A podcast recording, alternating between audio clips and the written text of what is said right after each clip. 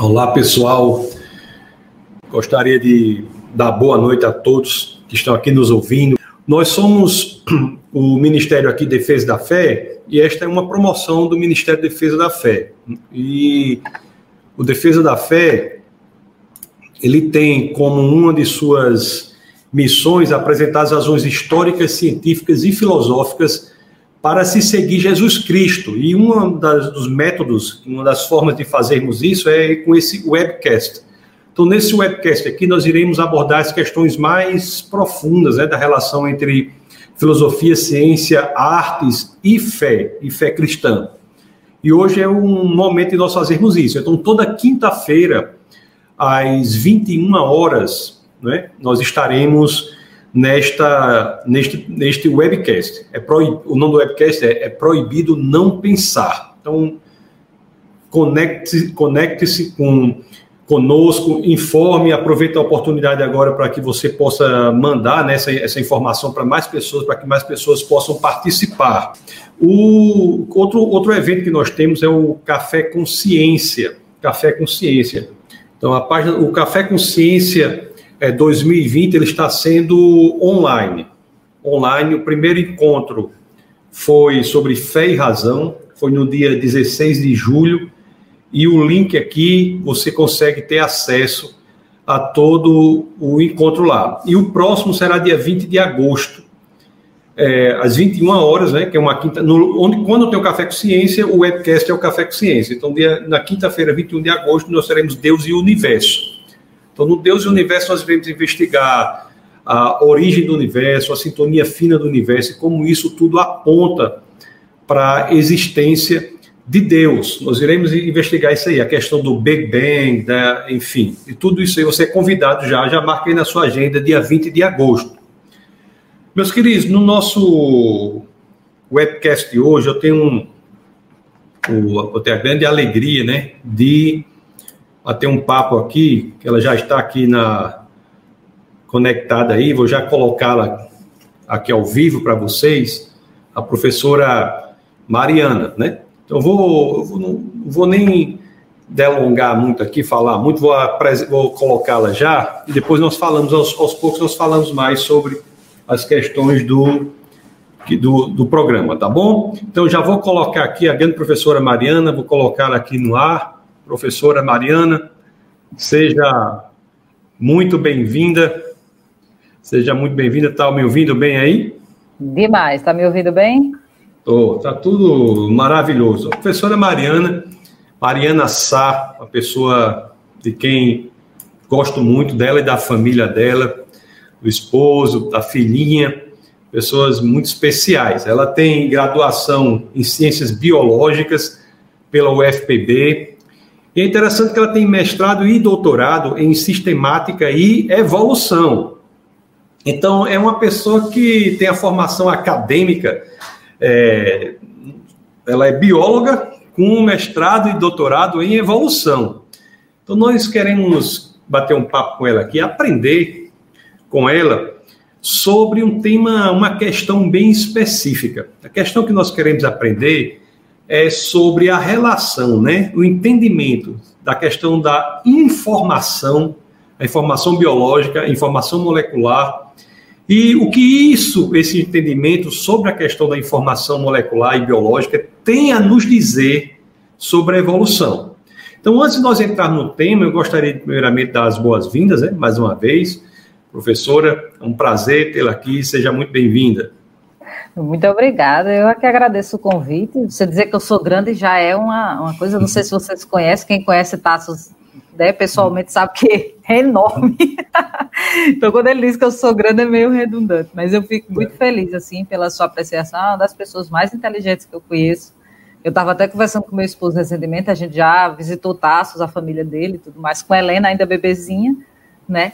Então, é um prazer muito grande fazer parte da, do seu ciclo de amizades, Taços. Você é uma pessoa fantástica, fantástica. Os elogios de pessoas amigas são sempre suspeitos, né? Então, vocês que nos ouvem aí, deem o desconto né? pela generosidade das palavras da professora Mariana. E vice-versa, viu? E vice-versa, viu? Minha querida, Eu gostaria de começar pensando sobre uma questão, né? Porque nós vamos focar neste tema, relação entre informação biológica e teoria da evolução. E eu gostaria de começar conversando sobre o que é informação. Vamos definir os conceitos, vamos deixar os conceitos bem claros para que nós saibamos sobre o que nós conversaremos. Então, professora Mariana Sá, o que é informação? Então, a informação, a forma mais básica que a gente interpreta informação é a capacidade de um comunicador de falar e de um receptor de receber. E aí você tem várias formas de comunicação. Pode ser uma imagem, a gente hoje tem os memes, né? Você tem os memes que falam, a gente tem os emotions que falam, mostra as nossas emoções. Então, às vezes, um, coraçãozinho já mostra uma coisa. Então, isso é uma informação. Só que o que não seria informação, aquilo que eu pronuncio e você não me interpreta. Isso normalmente acontece, por exemplo, numa sala de aula, quando você fala né, um, um cientifiquez muito grande dos alunos. Faz, professora, volta aí que eu me perdi faz 10 minutos. Mas isso é porque a comunicação, não mesmo a gente falando a mesma língua, menos, mesmo sendo português, isso não quer dizer que a informação que eu passo vai chegar no receptor de forma coerente. Então, quando a gente fala de informação de forma geral, seria isso, a capacidade de, ser, de sair de um ponto e ir a outro e ser interpretado da mesma forma, não fazendo aquele bom e velho telefone sem fio em que a, a, a informação se perde ao longo do caminho, ela tem que chegar é, inteira de uma ponta a outra. Então, os, os dados por si sóis, eles não representam informação, né? eles têm de sofrer um processo para serem considerados informação. Nós queremos ser bastante rigorosos para que, quando formos analisar a questão molecular, nós possamos aplicar a questão molecular esses critérios rigorosos da conceituação. Então, uhum. os dados por si só não são, né? Precisam ser manipulados, precisam ser organizados, estruturados. estou correto em afirmar isso? Isso, e aí a gente entra justamente com, com outro conceito que a gente tem, que é o conceito de cosmovisão. Então, se uma pessoa é otimista, ela diz que o, o copo está meio cheio. Se a pessoa ela é pessimista, ela dá a dizer que está meio vazio. O fato é o copo estar com água pela metade. Então, aquilo ali é um dado que ninguém refuta, porque o copo está com a metade. Agora, como você vê a questão da água no copo, aí varia de pessoa para pessoa. Até do dia, a mesma pessoa pode simplesmente olhar aquele dado num dia e dizer, rapaz, eu acho que ele está meio cheio, porque eu tô, tô animado hoje. Ou ele está meio vazio, porque eu não estou tão bem com a vida assim. Eu tô, entendeu? Então, a informação, ela entra nesse aspecto. Muito embora a gente tente ser como um jornalista é quando passa uma informação. Então, o jornalismo é o melhor exemplo que tem. Então, o jornalista, ele tem, ele tenta, né? Passar a informação de forma é, não pessoal. Ele não pode expressar, mas é quase impossível. Volta e meia você vê um jornalista chorar porque viu uma história de uma pessoa e aquilo emociona, porque ele ainda é gente.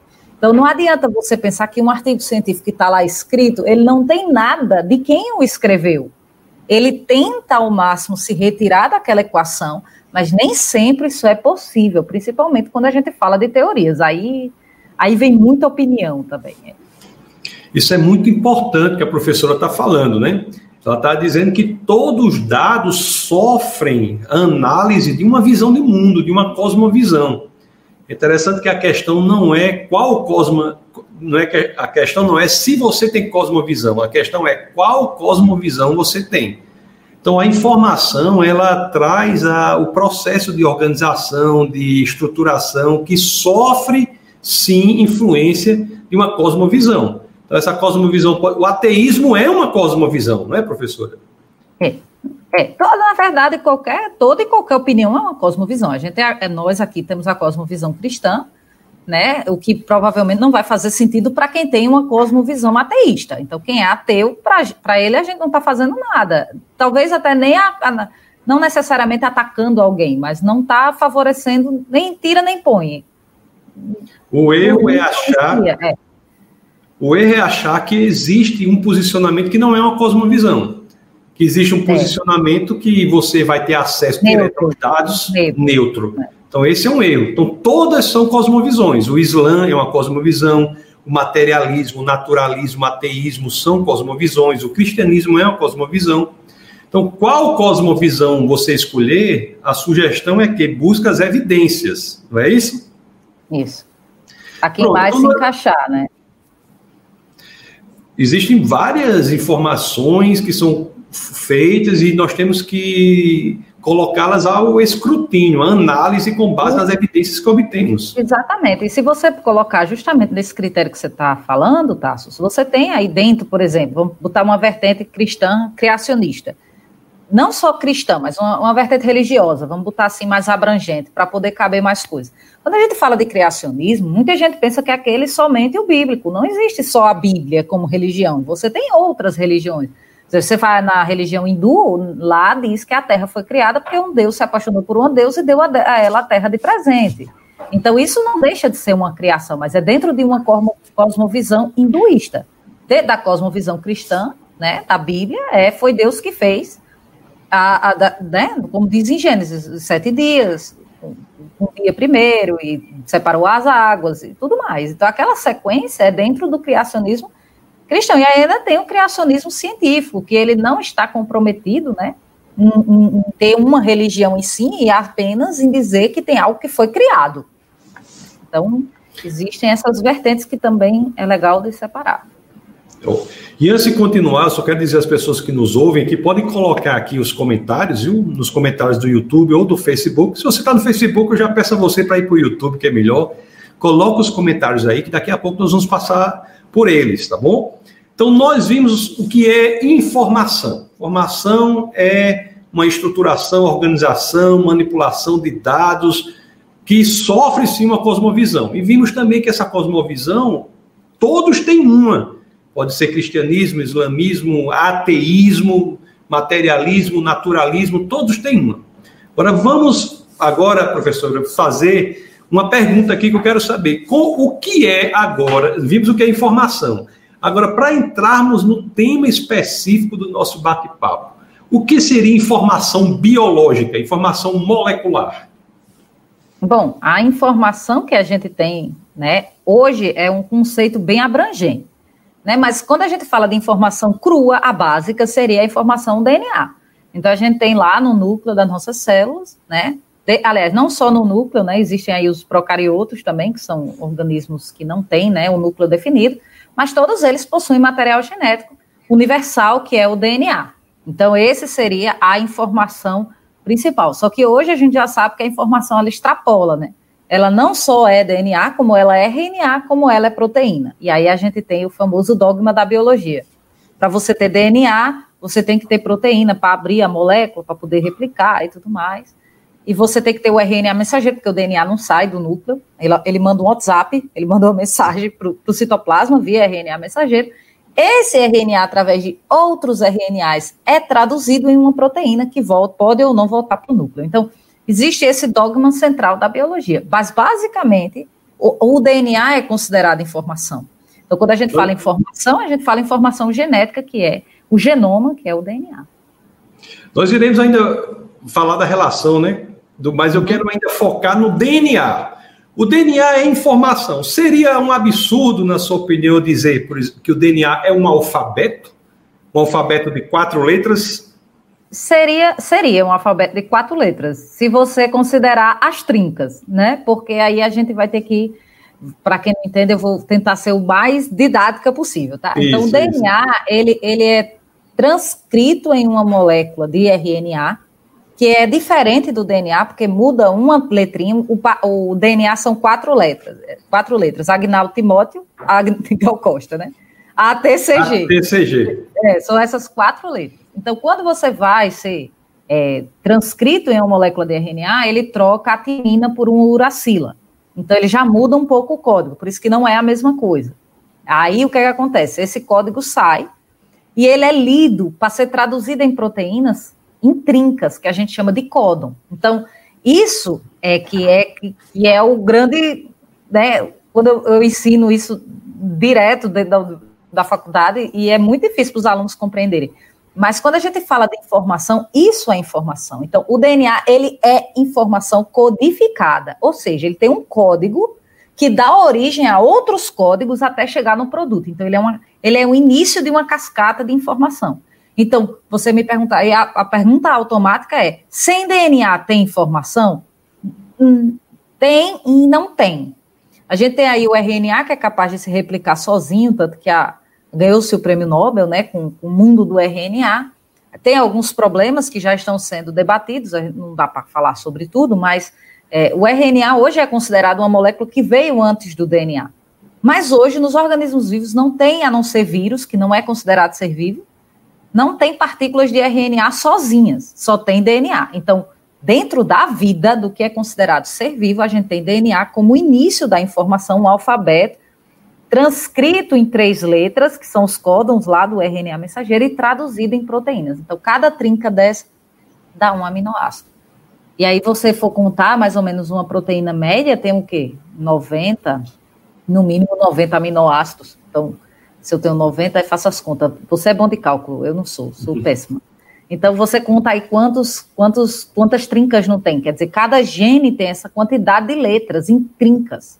Então, o código é realmente muito, muito, digamos Complexo. assim, muito preciso. É muito preciso. É. Eu, eu, quero, eu quero dizer, eu quero deixar claro o seguinte: o, o, R, o, o alfabeto que nós temos do ATCG num DNA, ele traz uma informação específica, é como escrever uma frase se você não pode alterar da forma que você quiser. Existe um sentido específico na colocação, na ordem daquelas letras que transmitem informação, só para que a pessoa que não é da área de saúde, da área de biologia, possa entender essa necessidade de transmitir algo. Agora, e, e, e, uma coisa interessante é isso, né? A informação, me parece, começa com DNA, informação biológica. Uhum. Começa com DNA e, e daqui a pouco nós vamos analisar quem colocou essa informação lá. Porque isso é um é problema. Porque, porque a, a, grande questão da informação, quem trabalha com sistema vai entender isso muito facilmente, quem mexe com programação. Hum. Porque você ter um hardware, que aí, para quem não é muito da área de informática, seria a parte estrutural do computador, né? Teclado, placa, essas coisas. É, e o software seriam os programas que o computador roda. Então, você teria que, fazendo aí uma analogia, você teria como hardware o DNA e o software seria as proteínas. E entre esse intermeio, você tem todos os processos, né? Tem o processamento, a programação, que aí é que vem a questão. Será que um computador poderia ter surgido espontaneamente sozinho? Porque se um computador não pode surgir espontaneamente sozinho, a vida também não, porque é o mesmo, é o mesmo princípio. A informação é uma. O, o, o, o, digamos assim, o conceito de informação é um. Ele não muda porque é DNA ou porque é um computador. É a mesma, é o mesmo código, né? Então, isso é que é o grande debate hoje. Isso está sendo uma, um, digamos assim, está mexendo muito com a comunidade científica. Existem muitos artigos hoje comparando bactérias, por exemplo, a grandes, a computadores avançados hoje, está vendo que a bactéria ainda dá dá de rodo no, no computador. Então, a gente sabe que a vida ela é bem criteriosa, vamos dizer assim. É. E, e, isso é importante, assim, é bom que nós deixemos isso claro, que a vida, mesmo que nós humanos digamos que ela é simples em algum organismo, ela efetivamente não é simples. Não há vida simples você pegar mesmo um organismo unicelular, como é o caso de uma ameba, por exemplo, a informação presente no DNA de uma ameba é equiparável à informação que nós temos em mil volumes da enciclopédia britânica. Não há vida simples. Então, nós estamos lidando com um organismo bem pequeno que é comparável a supercomputadores, supercomputadores nem sequer chegam perto da complexidade 900, informativa. No, no, artigo, ele era 900 vezes, a bactéria Escherichia coli, era 900 vezes mais eficiente em processamento. É. Aí quando eu falo com isso, eu digo assim, né? Se uma pessoa chamar, chegar para outra e xingar assim, sua meba, não é um xingamento tão mal, tão ruim, não é? Não, não é um xingamento tão ruim, porque é, é um super, um super computador, né? Exatamente. Então, nós, você veja que o estudo da informação molecular, ela já nos deixa, né, professor, numa situação de ficamos impressionados de encantamento, porque nós vemos que não há organismos simples, todos trazem informação e ficamos sem saber como é que esse maquinário veio a existir se não havia informação antes. Uhum. Então, como é que você tem um maquinário biológico que possa criar informação sem ser ele mesmo fruto de uma informação. É, aí a gente entra naquela mesma espiral para baixo, né? Porque vai lá para trás onde ninguém estava. E daí vem a teoria, né? O nome teoria vem justamente daí. Só para deixar claro para as pessoas, o termo teoria são um conjunto de hipóteses que são mais aceitas dependendo da cosmovisão das pessoas. Então, quando eu tenho assim, eu gosto de dar esse exemplo porque é o exemplo mais básico. Você saiu da sua casa, dormiu, acordou no outro dia de manhã, você viu que a rua está molhada. Qual é a sua ideia? Choveu. Aí eu digo, não, mas pode não ter chovido, pode ter sido que alguém tenha lavado o carro, deixou a água rolando e molhou a rua. Pode ou não pode? Pode.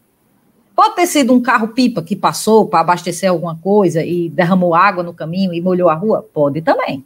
Então a gente vai ter que analisar. O fato é que a rua estava molhada. As hipóteses pelo qual a rua estava molhada é que a gente vai botar em critério agora. E aí geram as teorias. É aí que vem as teorias. Então, é, quando a gente fala de informação e quando a gente fala de formação biológica, a gente só tem uma lei na biologia que rege basicamente hereditariedade, que é a passagem da informação de um indivíduo para outro, que é a lei de, de, de, de do Pasteur, que vida gera vida. E isso causa um problema a priori para a biologia, porque se vida gera vida, quem foi a primeira vida? Porque teria que ter surgido uma vida primeiro. E essa vida só poderia ter vindo à existência se existisse outra antes dela. Então, entende? Isso não tem fim. Essa pergunta não tem fim. Então, hoje se, se trabalha com o LUCA, né? É uma sigla L-U-C-A, que seria o primeiro indivíduo. Só que LUCA, ele já é complexo. Ele já tinha informação, ele já, ele já tinha um maquinário, ele já tinha um monte de coisas, membrana. Não, não são coisas que surgem espontaneamente. A vida a vida ela não, ela não tem a estrutura morfológica e molecular para surgir de forma espontânea. Isso já é comprovado, isso não é uma coisa que eu estou dizendo, isso é todo artigo científico. Então, quando a gente vai falar principalmente de vias metabólicas, aí a casa cai, porque é uma cascata de enzimas que uma depende necessariamente da outra. Então, você teria inúmeras, inúmeras vias metabólicas que a gente estuda hoje, que elas não seriam viáveis porque uma enzima não existiu ali no meio, parou a via. Ou surge tudo junto ou ela não existe. Acabou. Então, assim, é tudo muito, muito. É um. É um, é um eu acho até muito não criterioso para a área de biologia, porque quando você vai para a área de física, isso aí eu digo porque conheço físicos, né, filósofos, né, Tassos? Não tem tanto problema com isso.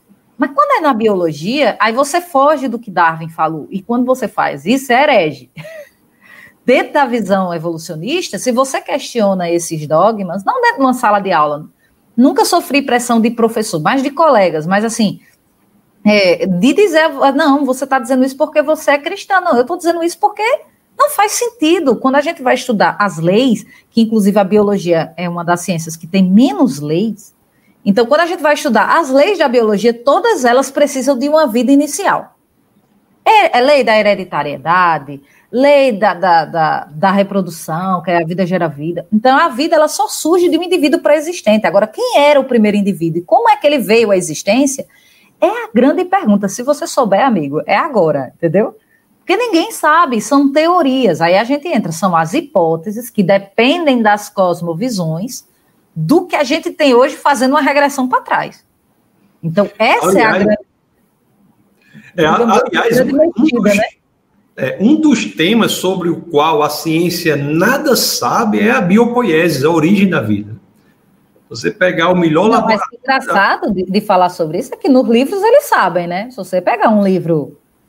Isso, isso me, me entristece até. Você pega um livro de ciências, tá lá o, o, o experimento de Oparin Miller, que é aquele do, dos gases, né? Que vem aquela que a, a terra primitiva era quente, ninguém estava lá, mas ela era quente, tinha raio, era trovão e não sei o quê. Aí eles fazem uma, uma parte que borbulha, outra parte que tem vários gases e raios, e surgem, vamos dizer assim, primórdios de aminoácidos, algumas ligações de amino, né, do grupo amino formando meio com carboidrato, começam algumas moléculas a se formarem, algumas pentoses são formadas. E eles, pronto, só que aquele experimento não é viável na atmosfera primitiva da Terra não tinha oxigênio. Naquele experimento tem, ou era o contrário, agora não me lembro. Mas enfim, aquele experimento não acontece por conta do bendito do oxigênio. E aí o que é que acontece? Se não acontece, por que é que está no livro? Por que, é que não pode dizer que não acontece aquilo? Porque aquilo ali é o que é o evento que, que logo na página seguinte de biologia, pode ir lá olhar no livro de ciências, na página seguinte já vem o experimento de, de, de Louis Pasteur, que a vida gera vida, porque aquilo gerou uma confusão muito grande quando ele provou, ele provou que aquilo não existia. E aí ele foi provar que a vida só poderia ter vindo uma vida pré-existente. Aí disseram, não, é porque ele é padre. Eu digo, então tá bom, então tá certo. tem mais confusão. E, e, é, e a questão da. Durante muito tempo havia a ideia da origem espontânea da vida, né?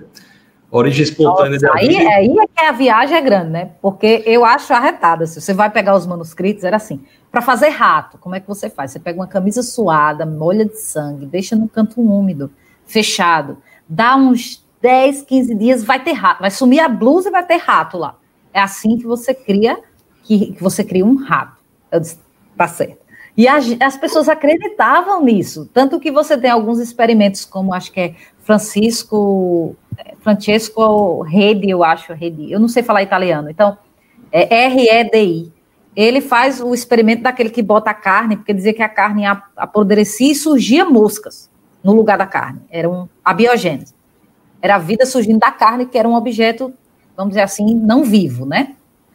Então, é, ele, ele botou uma tampa, deixou aberta, as moscas surgiram, depois ele tapou. A carne apodrece e as moscas não tinha ovo. E aí ele botou uma capa, um filtro que deixava é, é, o, o, cheiro da, da, da, carne sair, evaporar, e aí ele ficava com as mosquinhas em cima. Ele disse, então, não, não é assim, é as moscas que vêm na carne quando ela está apodrecendo. E ela deixa as larvas e os ovos delas lá, né? As larvas aí da eclodem larvas e vão embora. Então, assim, é um negócio que eu fico assim estarrecida como ninguém fala sobre isso, porque a biogênese não existe. E hoje as pessoas continuam atrás da biogênese. É um negócio tão difícil de se compreender que não tem como provar que eles começaram a jogar para o espaço, porque o espaço é infinito, né? é um negócio grande. E aí, de vez em quando, a gente assiste na TV, ah, acha um planeta que tem água, porque onde tem água tem vida. Eu digo, não, espero muito que onde tiver água só tenha água. Onde tem água, pode ter vida do jeito que a gente conhece. Eu não acredito em vida fora da Terra, porque a gente não tem evidência disso. Mas vamos supor que tivesse uma vida baseada, sei lá, em areia. Não sei. Silício, né? Sei, sei lá, só, sem ser a base de carbono, podia ser a base de um outro gás, sei lá. É. Enfim. Então você não. Aí você joga para o espaço e a vida vem via SEDEX ela vem, num, a que a gente chama de panspermia, ela vem num, num, asteroide, a vida pronta. Então você não solucionou o problema, colega. Você piorou porque você não sabe de onde a vida veio, se a vida veio de outro lugar. E aí começa, né, o pessoal jogar é, é, radiofrequência no espaço para tentar obter respostas do espaço. E aí ninguém escuta nada, é um grande oco, né? Então, assim, é bem complexo isso. É, é muito, muito. A biologia sofre muito com isso não saber de onde é que a gente vem. Quando sempre que eu estou conversando ou, alguns debates com pessoas da defensores da evolução, eles hoje estão sempre dizendo assim que a evolução não cuida mesmo da origem da vida, né? Eles querem lidar a partir da vida já existente, porque realmente a origem da vida é um grande problema, né? Para o materialismo, o ateísmo, não há explicação.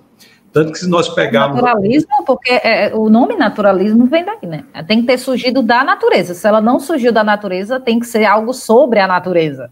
Então eles nem entram lá para não dar problema. É. Se nós pegarmos um organismo vivo, como uma ameba, num tubo de ensaio, no melhor laboratório da Terra, com o melhor grupo de cientistas, e furarmos a ameba e esse grupo não consegue reunir tudo novamente e tornar a ameba viva novamente. Você imagine a, a ideia de que a partir de elementos é, não estruturados você tem a origem da vida. Engraçado, você falou de Louis Pasteur, né? E, e após a, a, a, métodos de esterilização, como a pasteurização, você os recipientes ficaram esterilizados e, e, nunca houve essa ideia mais de origem espontânea. É. Excelente. Nós temos então aí, chegamos ao quê? Nós vimos que informação não é qualquer coisa, é uma formação que é estruturada. Nós vimos que a vida, no seu DNA, em outras coisas, mas no seu DNA nós vimos que traz informação altamente complexa. Não há vida simples. Foi isso que nós vimos. Nós vimos que há uma dificuldade muito grande em entender, no, da perspectiva naturalista, ateísta, como é que você tem um maquinário que lida com informação sem que esse maquinário tenha sido produto de uma informação, né? Então, como é que isso pode ter aparecido do nada? Eu gostaria, professora, que você, minha querida amiga Mariana, que você falasse agora só para que nós tenhamos uma ideia de quão complexo é, de como essa informação ela é transmitida no maquinário da vida. Aí, só, só para deixar um adeno, né? Eu vi aqui um dos comentários, apareceu da Ana, Ana, Ana Maria, ela, ela, ela, ela é química, então muita coisa dessa parte de química, é, ela, ela é muito top. E aí a gente estava conversando, né? Eu estava assistindo Esse a palestra. comentário aqui, ela diz, as entrevistas é, da Mariana são sempre sensacionais. É ela, ela, ela, ela é top. Ela é uma que merece, viu? Essa aí é, é, é ninja. Ela tá Maria, eu tenho, mundo eu concordo com você. A professora Mariana é alto nível. sou não, rapaz. A gente só a gente só tenta, só arranha. Mas vamos lá. Então, quando é você, é ela que me explicou muita coisa de química, assim, a gente teve alguns congressos juntas e a gente conversou muito sobre essas coisas, assim. E essa parte da química é que, é que quebra muito essa parte da, do início, né? E quando a gente fala de informação biológica, como é que uma célula, né, ela vai passar a sua informação de um indivíduo para outro? Diga aí. Me permita só dizer uma coisa. Claro. Eu, eu, eu, trabalhei um tempo com o William Collier, que era do departamento de química lá, da, lá nos Estados Unidos. E ele, ele dizia uma coisa que eu não tinha coragem de dizer assim na frente de um biólogo, mas, mas você, mas você falou. De... mas como aqui é, é, é, algo assim pela internet, né? Você está em outro estado, eu vou ter a coragem. E não tem nenhum perigo, né? É, é, o, o Kohler me dizia assim, né? O problema de muitos biólogos é que eles não conhecem química. Mas é Porque é o, que, é que, ele, que, é que ele queria dizer isso? Como você está dizendo, porque às vezes o, a discussão da biologia ela, ela fica num nível que é pequeno, mas é macro. Se você for para um elemento menor ainda, aí é que a probabilidade é infinitamente menor. Eu vou num desses. A, a biologia ela quer o produto. Ela vê, por exemplo, ela vê um olho composto. Então, hum. pra, ela não vai atrás da estrutura, vamos dizer assim, proteica, metabólica, para ter aquele tipo de olho. Ela só olha a estrutura. Então, ela pula várias etapas. E aí, quando ela faz as suas afirmações, vem a química e diz, querido, não é bem assim. Porque para você ter isso aí, você tem que ter um conjunto de outras coisas. Então, os químicos, eles, eles dão baila, né? Então, quando eu digo assim, ah, quando você vai para a área de química, de física, você pode ter até um, um embate, mas o embate não é tão feio quanto é na biologia. Na biologia é um negócio um desses, grave. Num desses webcasts aí para frente, talvez seja até da próxima semana, eu vou bater um papo, um papo com o professor lá do, do Norte, o Kelson, né? ele vai bater um, vou bater um papo. É, é, um papo, é, nós vamos conversar sobre um elemento da evolução também, mas mas a origem mesmo da vida. Ele faz uma, um estudo interessante. Eu, eu, ele publicou eu, até um artigo mostrando foi. que era inviável estatisticamente. Ele, ele é outro nível, né? Eu acho que ele estuda, a, se eu não, me engano, ele estuda a, a probabilidade, é uma probabilidade quântica, né?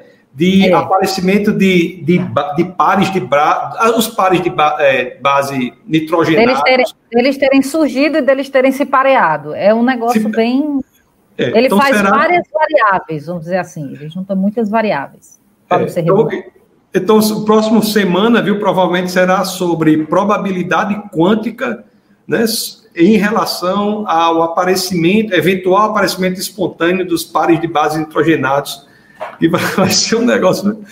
Então vai vamos lá. Não, mas, mas é, é porque eu, a gente conversando aqui sobre esse assunto, que é muito importante, da, da, a gente já vê o quão impossível é a percepção de vida por acaso. E quanto mais quando a gente se aprofunda em elementos menores, né? Mas rapidamente, só para nós vermos a maravilha que é.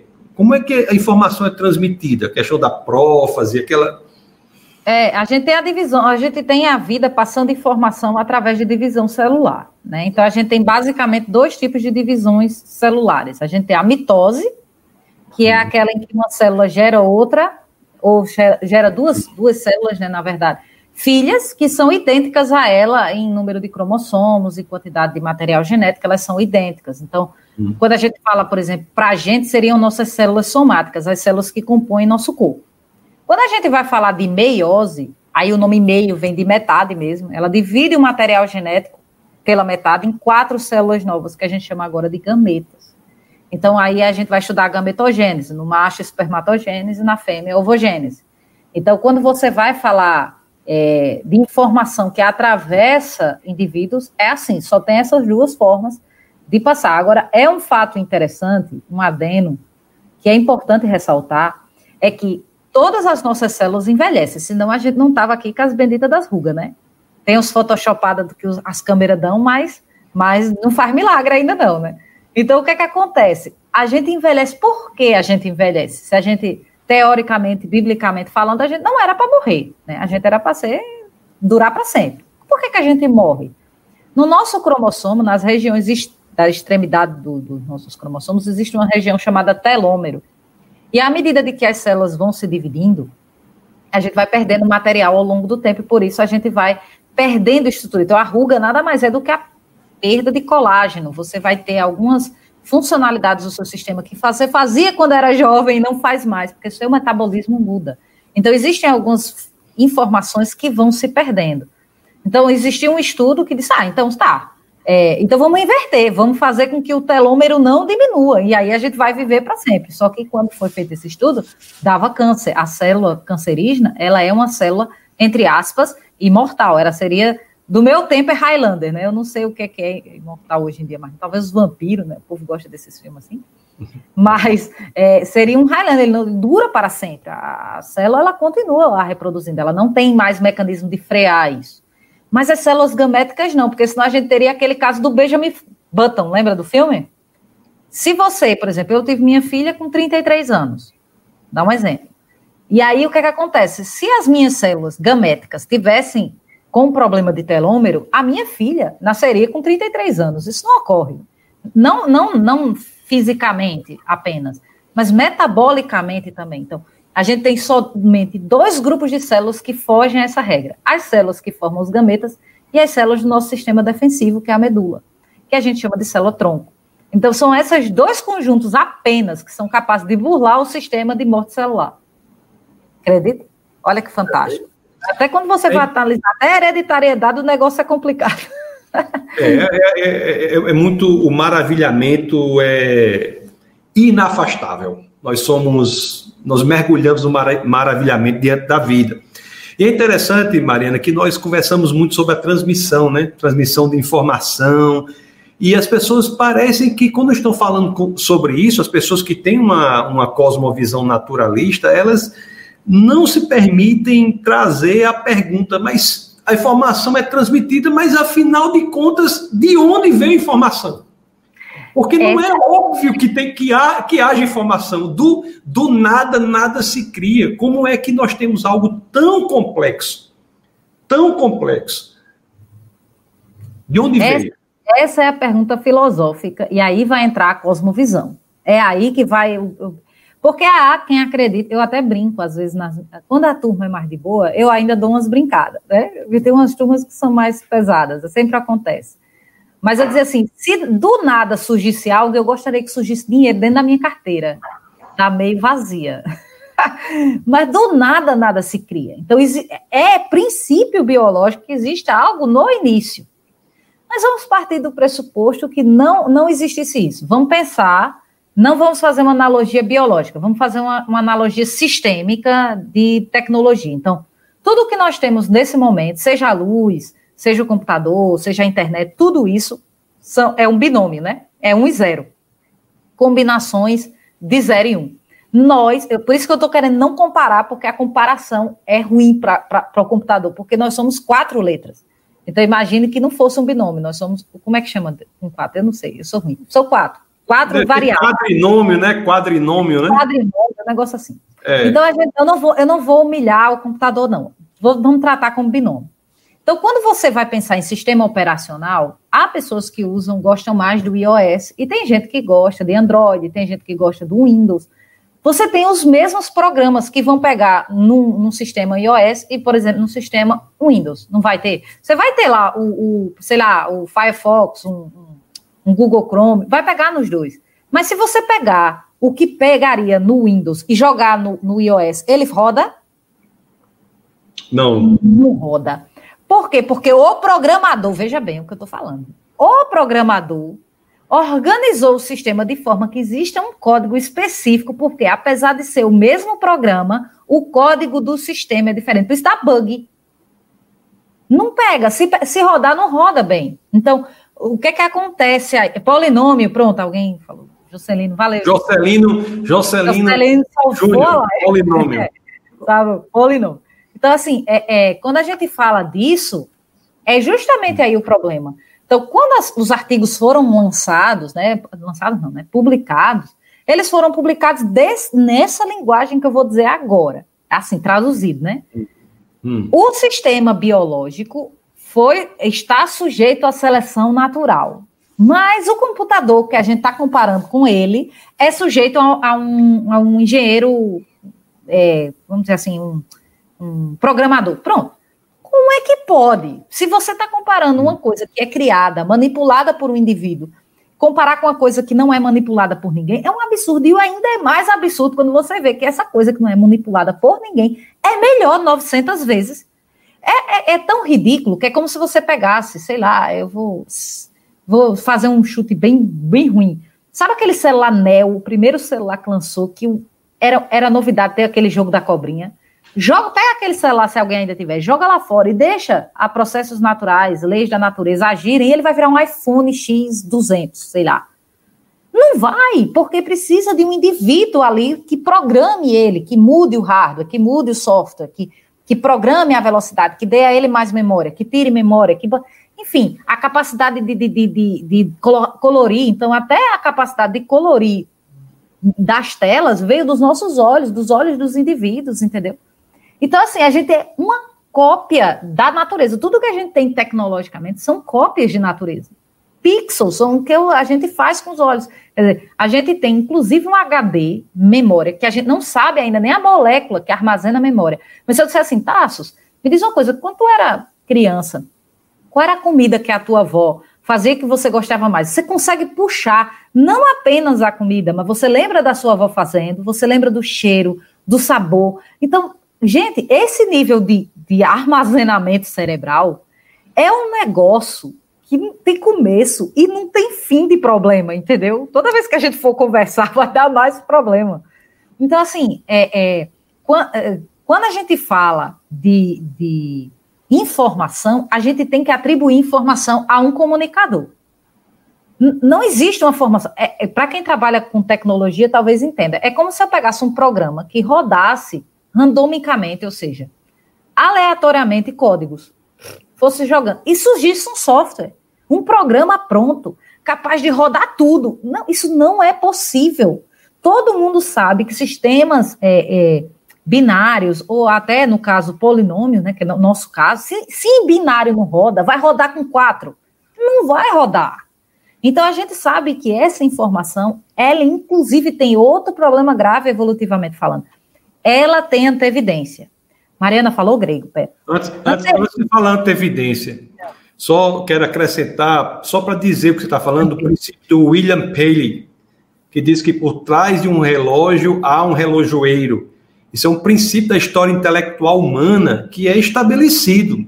Toda vida que nós nos deparamos com uma informação, nós automaticamente concluímos que há sim uma mente inteligente por trás, né? Inclusive, Mariana, é interessante que os programas, como programas da NASA, os, aqueles sete, sete. É, que é um programa da NASA que gasta bilhões e bilhões de dólares antenas... Dá para fechar, né? Dá para fechar, porque não está mais achando nada, aí não acha nada. Não mas acha nada. É, mas o interessante é que eles gastam bilhões e bilhões de dólares com antenas apontadas para o espaço em busca de quê? De uma, de uma informação. Se acharem um elemento, uma mensagem com informação, esse é o critério que eles utilizam para dizer que há sim uma mente inteligente por trás dela. Então isso, é o é critério naturalista. Deixa eu dizer o que é pior. Você sabe o que, é que os caras do Cazaquistão fizeram? Pegaram hum. esse mesmo código que o pessoal lá do, do SET jogava para o espaço, jogaram no DNA e publicaram oh. um artigo mostrando. Pegaram o algoritmo, o algoritmo. O algoritmo, o mesmo algoritmo, e jogaram no DNA. E aí o DNA explodiu de informação, voltando, de inteligência. Se aquilo tivesse vindo do espaço, tinha vida lá fora, mas é. não é. E aí o que, é que eles fizeram? Eles botaram o título do artigo assim: The Wall Signal in, in, in Genetic Code Terrestrial, Terrestrial Genetical Code, um negócio assim. E aí os caras, não, não vale. Aí por que não vale? Porque é do Cazaquistão. Eu digo, tá, tem que ter a ver a nacionalidade da pessoa com o é. artigo dela. Então, para quem está nos ouvindo, preste atenção, isso é muito importante, porque o que eles fizeram foi o seguinte: o, lá no, na NASA tem essas antenas para o espaço, e elas tinham, vamos dizer assim, um algoritmo, um, um, vamos dizer assim, um programa, que o programa rodava e toda vida que viesse uma, um sinal e passasse por esse programa, e o programa identificasse que tinha informação, acendia uma luz vermelha, dizia, eita, mente inteligente. Então, esse era o critério que a NASA, mesmo numa visão ateísta, utilizava para dizer que havia inteligência. Aí o que foi que o pessoal fez? Pegou esse mesmo algoritmo, esse mesmo programa, e colocou a sequência de DNA no computador, a, a, a sequência. E, o, e quando colocou no computador, a luz vermelha acendeu. Pronto, é uma mente inteligente. Pipocou. Não é interessante? Não. E não pode. Não pode, porque eles são do Cajaquistão. Não importa se o dado está correto. O fato está lá. A rua está molhada, mas não importa, não, certo? Esquece isso, pula. Maneira, então nós vimos aí que, de acordo com, que, com a informação que temos, né, com o estudo, realmente é muito difícil nós defendermos uma espécie de aparecimento inicial, é, por acaso, ou mesmo questões evolutivas. Mas, assim, Darwin, ele tinha uma, algo a favor dele, que não havia esses estudos genéticos, né? Da época dele. Talvez ele tivesse feito ali o que pudesse com, com o estudo ou informação que tinha na época. Mas a minha pergunta para você é: você acha que os estudos posteriores da evolução, tentando moldar a teoria da evolução ao avanço genético, respondem satisfatoriamente em uma visão de mundo naturalista? Por exemplo, com, com Mendel, a teoria sintética da evolução. Primeiro, diga um pouco o que é a teoria sintética da evolução e me diga que se, na sua opinião, a teoria sintética da evolução, ela responde aos desafios que nós temos hoje do avanço genético em face do que diz, diz a teoria clássica evolutiva. Bom, então vou, para poder responder é, com precisão que você está me perguntando, eu vou fazer só rapidamente o breve histórico. Então, a gente tinha, antes de Darwin, uma guerra que, desde a Grécia antiga, que existe. Se, alguém, se nós fomos criados ou se nós surgimos do nada, né? Isso, as pessoas pensam que o termo é recente. Não, não é. Isso vai de... Desde que a gente começou a se perguntar de onde é que a gente veio, por que, que a gente está aqui, que essa ideia surge. Há quem olhe para tudo que nos cerca e acha que a gente está aqui por um propósito, e há quem olhe e diz, não, a gente é poeira cósmica, cosmovisões. Não vamos julgar. Mas o fato é que Darwin, ele era uma pessoa, é, tipo assim, na, na, época que ele vivia, ele era uma pessoa ociosa, ele fez é, teologia, porque naquela época eu era médico, eu era teólogo, era, né, ele era lord, então ele fez teologia, porque na cabeça dele era mais fácil. Ele gostava de criar passarinho, tinha um viveiro, no final do carro. E aí o pai dele disse: Você não está fazendo nada. Você vai para o novo mundo. Eu vou pegar o primeiro navio que tiver lá. Ah, não, não é brincadeira isso. Parece piada, mas não é. Primeiro navio você vai embarcar para o novo mundo. O primeiro era o Beagle, o pai pagou e ele foi. E adivinha o que é que ele foi olhar? Os passarinhos, que eram os, os, os, os, lá, os pássaros lá de Galápagos. Ele foi olhar o bico, porque era uma coisa que ele gostava. Daí ele começou a olhar as outras espécies, e aí ele viu, desde quando o mundo é mundo, que as espécies são diferentes. Só que o qual era o problema? Não era evidenciar que as espécies são diferentes. Era evidenciar como elas ficaram diferentes ao longo do tempo. Então ele observou os pássaros da, da, da ilha e os pássaros da costa, e ele viu que o bico era diferente. Por quê? Porque as, planta, as plantas, o alimento desses animais era diferente. Eles tinham adaptações. O termo adaptação precede Darwin. E aí o que foi que ele disse? Ele fez, não, é a luta pela sobrevivência. O pássaro voou, foi para uma ilha. Se ele não mudasse o bico para aquele determinado tipo de semente, ele ia morrer. Então ele mudou. É quase uma força de vontade própria, assim, sabe? Pan, eu quero, eu vou. Eu, eu queria muito ser tempestade do, do, do X-Men, mas Seria fantástico. Tipo, meu marido jogar uma toalha molhada na cama e um raio cair, queimar. Seria ótimo. Queimar, tá... queimar quem? Queimar a toalha? Queimar a toalha. Ele não, né? Porque a gente ainda né? não só, vai assassinar a pessoa. Mas assim, tipo, um dia, um dia que você pode dormir até mais tarde, dizer uma chuvinha agora e vir uma chuva, seria top, né? Eu sempre gostei mais de tempestade, né? Mas enfim. E aí o que, é que acontece? Ele, a ideia do X-Men, inclusive, surge disso, né? Da ideia evolucionista. Mas é, é, então Darwin ele olhou e disse: olha, é a luta pela sobrevivência, é a luta para ter relação sexual, é a luta para comer, é a, é a sobre. Aí vem a redundância, a sobrevivência do mais apto. É o mais forte que vai ficar. Isso é uma lógica, né? É claro que o mais forte vai ficar, porque é o que vai ser consumido o resto. Então ele voltou com essa ideia. O que ninguém fala, e é uma coisa que eu tenho estudado recentemente, é a vida de Russell Wallace, né? Porque ele voltou, ele não ia lançar o livro A Origem das Espécies, ele é, teve um problema, né? A filha dele morreu, ele teve. Há quem diga que ele ficou meio paranoico. E aí, é, Russell Wallace chegou à mesma conclusão que ele e ligou para ele, assim, vou dizer, ligou, né? Mandou uma cartinha dizendo assim: ó, se você não publicar, eu vou publicar. Então vamos publicar junto. Aí ele relutou, relutou, relutou, decidiu fazer. Só que ninguém fala que tinha. O Russell Wallace, ele não tinha a mesma visão. Ele dizia assim: as espécies não modificam elas são evidenciadas via seleção. O que Darwin fez foi dizer que as espécies mudam por conta dela. Que as espécies são selecionadas, todo mundo sabe. Aí a gente tem a seleção artificial, que é a gente né, que faz, que é o que a gente fez com os cachorros, e tem a seleção natural, que é o ambiente que faz. Então, sei lá, uma planta que um determinado animal se alimenta, ela acabou, o animal vai morrer. Acabou, não tem. Isso é, isso é pressão, isso acontece, ninguém está negando isso.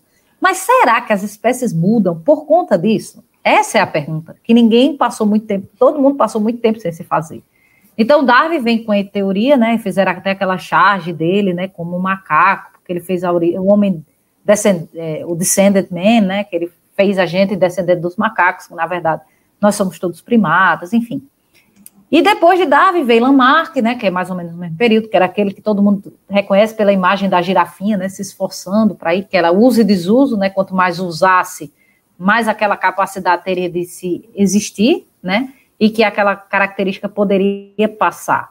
E aí vem Mendel, que faz a, a, a loucura de, de, de, trabalhar com ervilha e ver como é que é o padrão de hereditariedade, como é que o padrão se dá, se tem alguma lógica naquilo. E tinha, ele fez as duas leis de Mendel, é um padrão de hereditariedade. É uma das poucas leis também, e outro padre, né? Então os padres bombaram nessa época. e aí o que é que acontece? Mendel, né?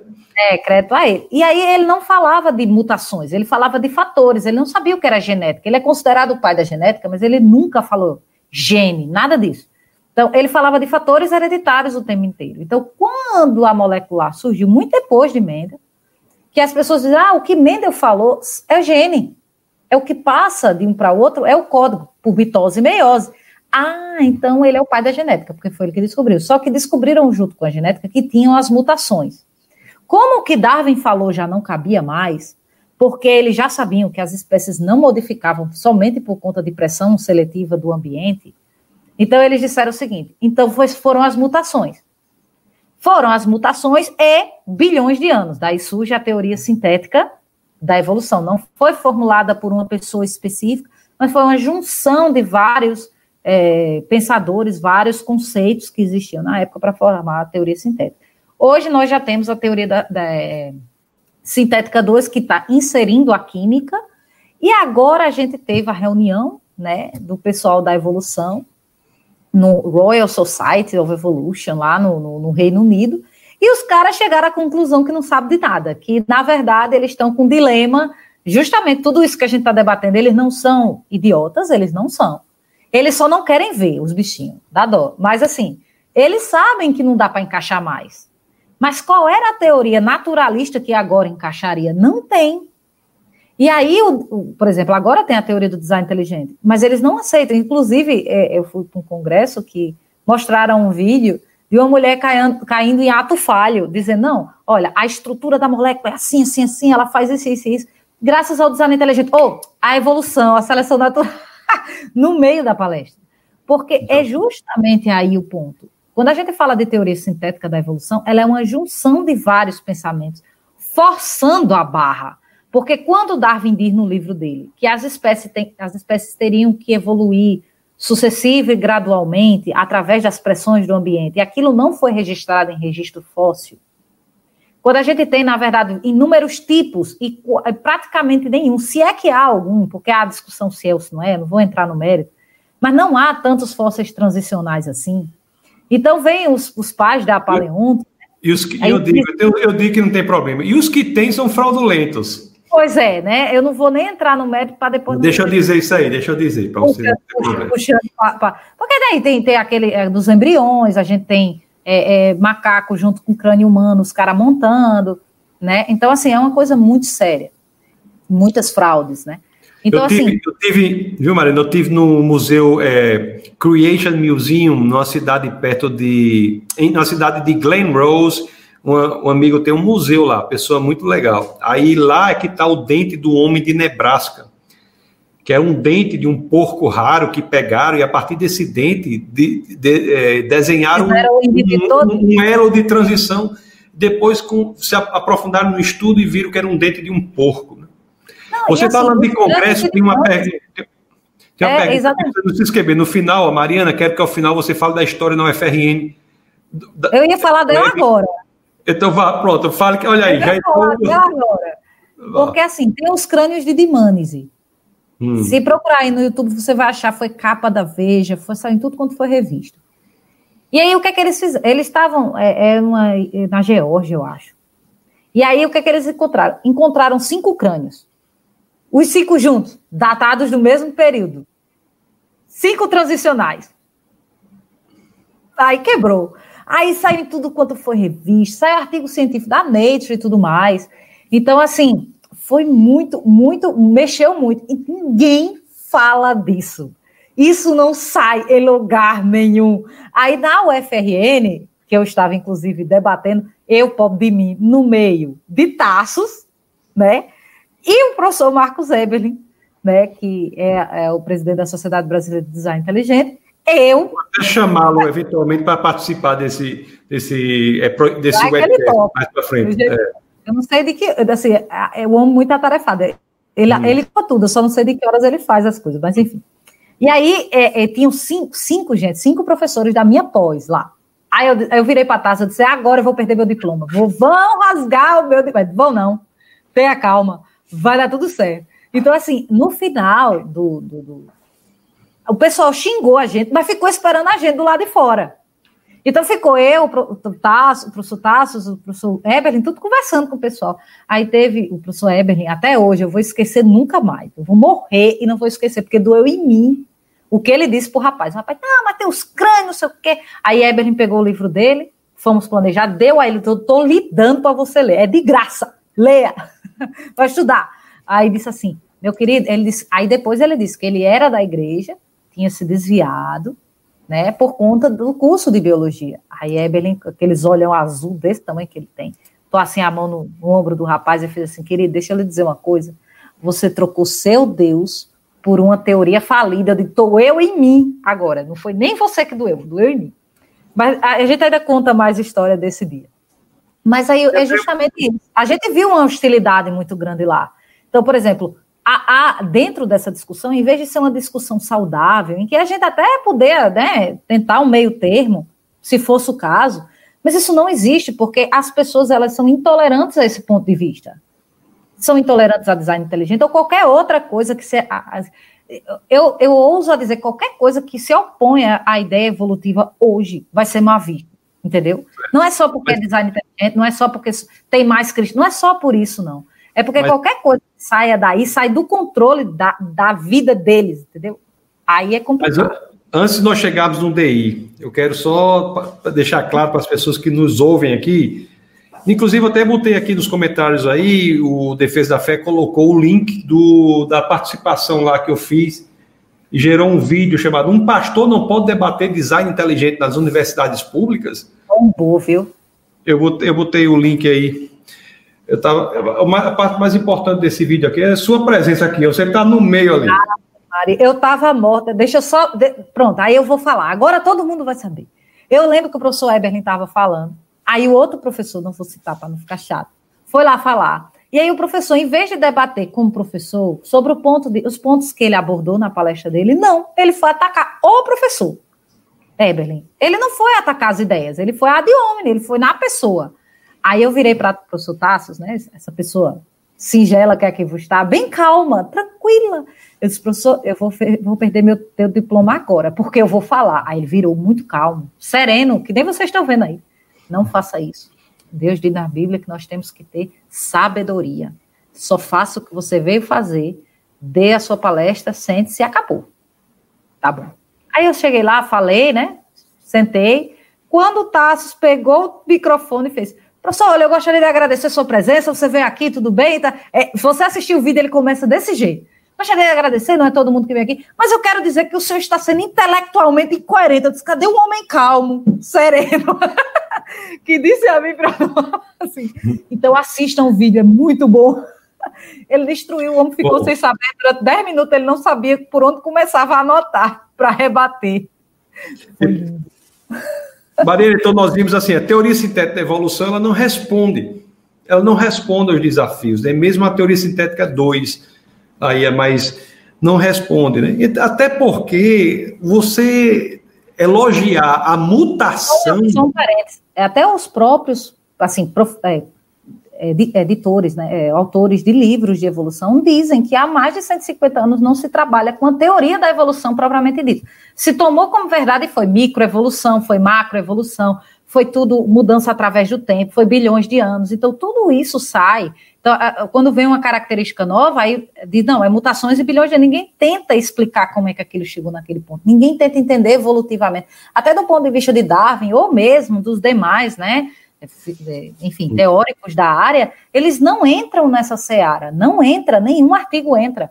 Então, quando se trata disso, até um artigo que eu li na, na, na época que eu estava na pós, que era a origem dos órgãos complexos, era o olho como órgão complexo, eles não chegam a conclusão nenhuma, porque não sai. Enquanto tiver essa visão, infelizmente, eu, eu, eu temo por isso.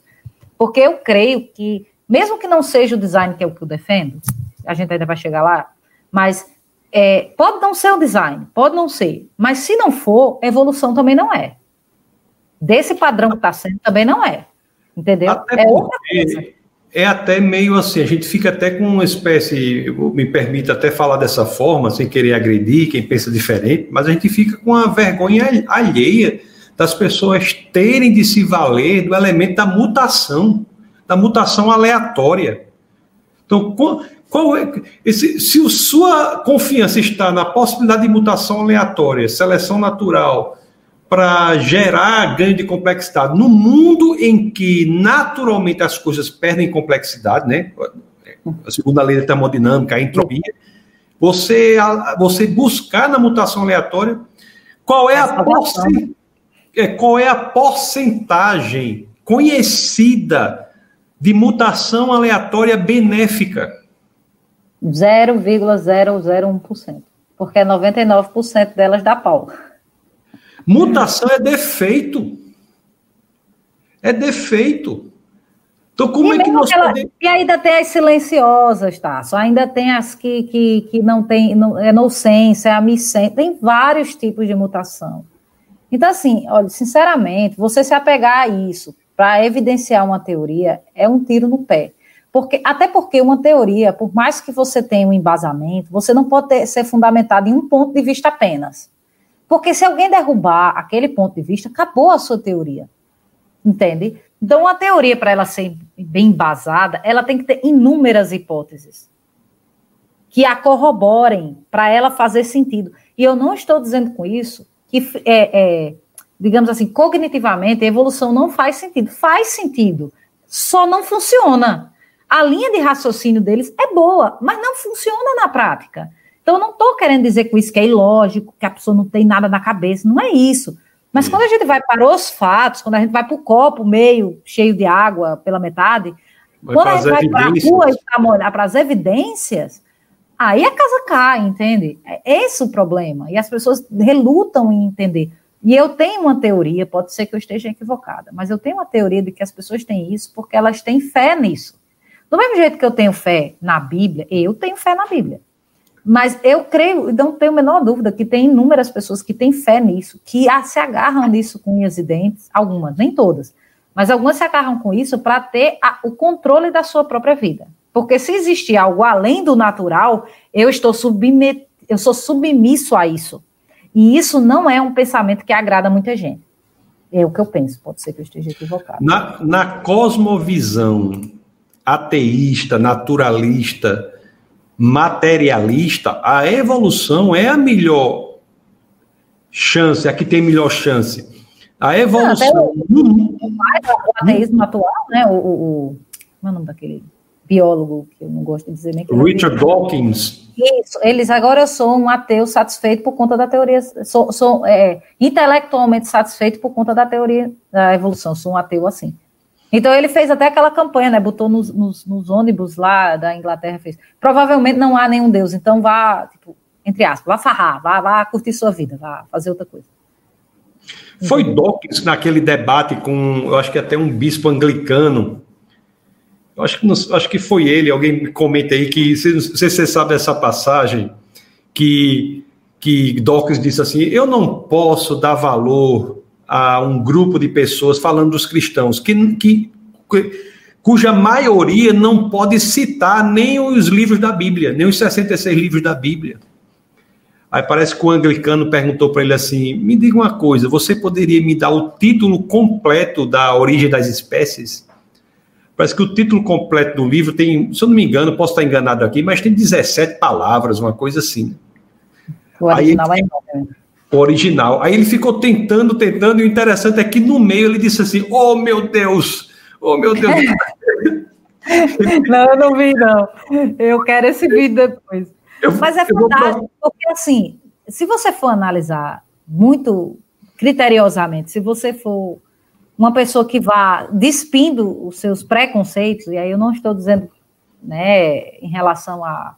Mas conceitos que você tem como pessoa, é, é, você vai pegar livros de caras desses, assim, tipo, Universo no Grão de Nós, que ele começa com milagre. Então, assim, é um negócio cinema. Ele começa assim, período das leis físicas estranhas e desconhecidas, aí, tem o Big Bang, aí tem o período das leis físicas estranhas e desconhecidas, aí começa a gravidade, formação dos planetas, né, do sistema solar e tudo mais. E aí, para quem não entende, eu vou tentar explicar. É como se agora, nesse momento, eu desmaiasse, meu marido corresse, porque ele está assistindo a live, ele corresse para cá e eu estivesse morta. Morri, tá fria. Aí ele me leva para o hospital para saber o que, é que foi que aconteceu. O médico disse: Olha, ela não está morta, o pulso dela está super fraco, mas ela não vai durar. Meu marido, eu espero eu, que se Deus permitir, ele chore, né? Triste. porque vai ficar sozinho, né? Com a filha. E aí, ele, repente, ficaria, ficaria muito triste, eu conheço. É, é uma pessoa maravilhosa, viu? Eu não posso falar que eu sou suspeita, como você mesmo disse, né? Então. É, ele, no outro dia eu acordo, amor, tudo bem. Aí ele ia virar pro médico um pouco irritado, né? Meu filho, você fez eu passar a noite todinha chorando pela mulher. E agora ela tá aí. Aí, o, aí ele fez, o que foi que aconteceu? Aí aconteceu o que aconteceu no livro de Stephen Hawking. O período das leis físicas estranhas e desconhecidas, ninguém sabe. Então, ele começou o livro com um milagre, eu fechei o livro e não li mais, porque eu sou dessas. Você, você é coerente, eu não leio, não. Mas é nesse. Então, nós temos então, assim, de tudo que vimos, não há saída. Então, nós temos uma, uma outra, um outro caminho, né? Aí é que tem a ideia do, do design é, inteligente, né? O design inteligente, que é uma, um pensamento antigo, muito antigo, que ganhou uma nova roupagem atualmente, mas é um pensamento muito antigo. É desde a Grécia que, é, que desde a antiguidade clássica, nós já tínhamos esse tipo de pensamento que a essência é: o mundo é complexo, o mundo é informativo. Nós vemos elementos de complexidade na vida e no universo. Então, nós vemos elementos de design no universo e na vida, e, portanto, é razoável dizer que há uma mente inteligente por trás, há um designer por trás do design. Não é isso? Isso. Seria exatamente isso. Então, então quando a gente fala o problema do design não é evidência de design, né? Nem é o problema filosófico que você está falando. O problema é quem é o designer, né? Que todo mundo quer que a gente responda. De, ah, vá para teologia, filosofia, vá para o lado de lá, né? É. Porque cientificamente O que, o que fez está fora da natureza. É, no, dia 20 de, no dia 20 de agosto, que terá o Café com Ciência sobre Deus e o Universo, eu vou, eu vou apresentar um argumento que diz que, com base unicamente no estudo do universo, nós podemos chegar à conclusão de que há uma causa que é imaterial, não espacial, atemporal, extremamente poderosa, extremamente inteligente e possivelmente pessoal. Então, é. existe. Eu, porque no cristianismo tem uma coisa interessante lá na carta aos Romanos, no capítulo 1, no verso 20, não é? As escrituras nos dizem que pela, pelas coisas criadas nós podemos ter acesso a algumas características desse causa, desse, dessa causa. Mas isso aí não é o design inteligente. Mas eu quero o que eu quero, o que eu quero dizer design inteligente é o seguinte. Então é a ideia de que o universo é projetado, é, tem design há um designer por trás. Vou, Agora, vou dar um exemplo bem, bem simples. Vou dar um exemplo simples. É como se você estivesse caminhando na praia e você encontrasse um castelo de areia. Você, quando encontrar esse castelo de areia lindo, imagina ele bem bonito. Aí você só tem duas hipóteses para aquilo ter acontecido. Ou alguém fez, não interessa a pessoa que fez, mas alguém fez. Ou foi a onda, a maré, o vento, né? processos, é, raios, e fizeram aquilo ali.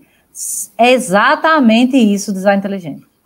Não há outra explicação melhor até agora que eu tenha achado simples. Agora, e é minimalista. Outra coisa que é importante, que às vezes as pessoas se confundem. A teoria do design inteligente é minimalista, ela procura evidências de design na natureza. Ela não tem a pretensão de ser a teoria do tudo, como a evolução tenta ser. Certo? Ela tenta explicar a origem do universo, a origem de. Na verdade, o design inteligente ele não procura necessariamente a origem das coisas, ele procura evidências de criação nas coisas que estamos vendo. Então a gente procura saber se aquilo ali poderia ter surgido por processos naturais, leis da natureza, espontaneamente, ou se aquilo foi projetado por alguém.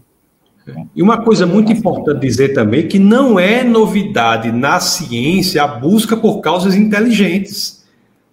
Porque às vezes os críticos dizem assim: só temos que buscar causas naturais, mas há muitas ciências que isso não ocorre. O caso da arqueologia, por exemplo, da ciência forense, por exemplo.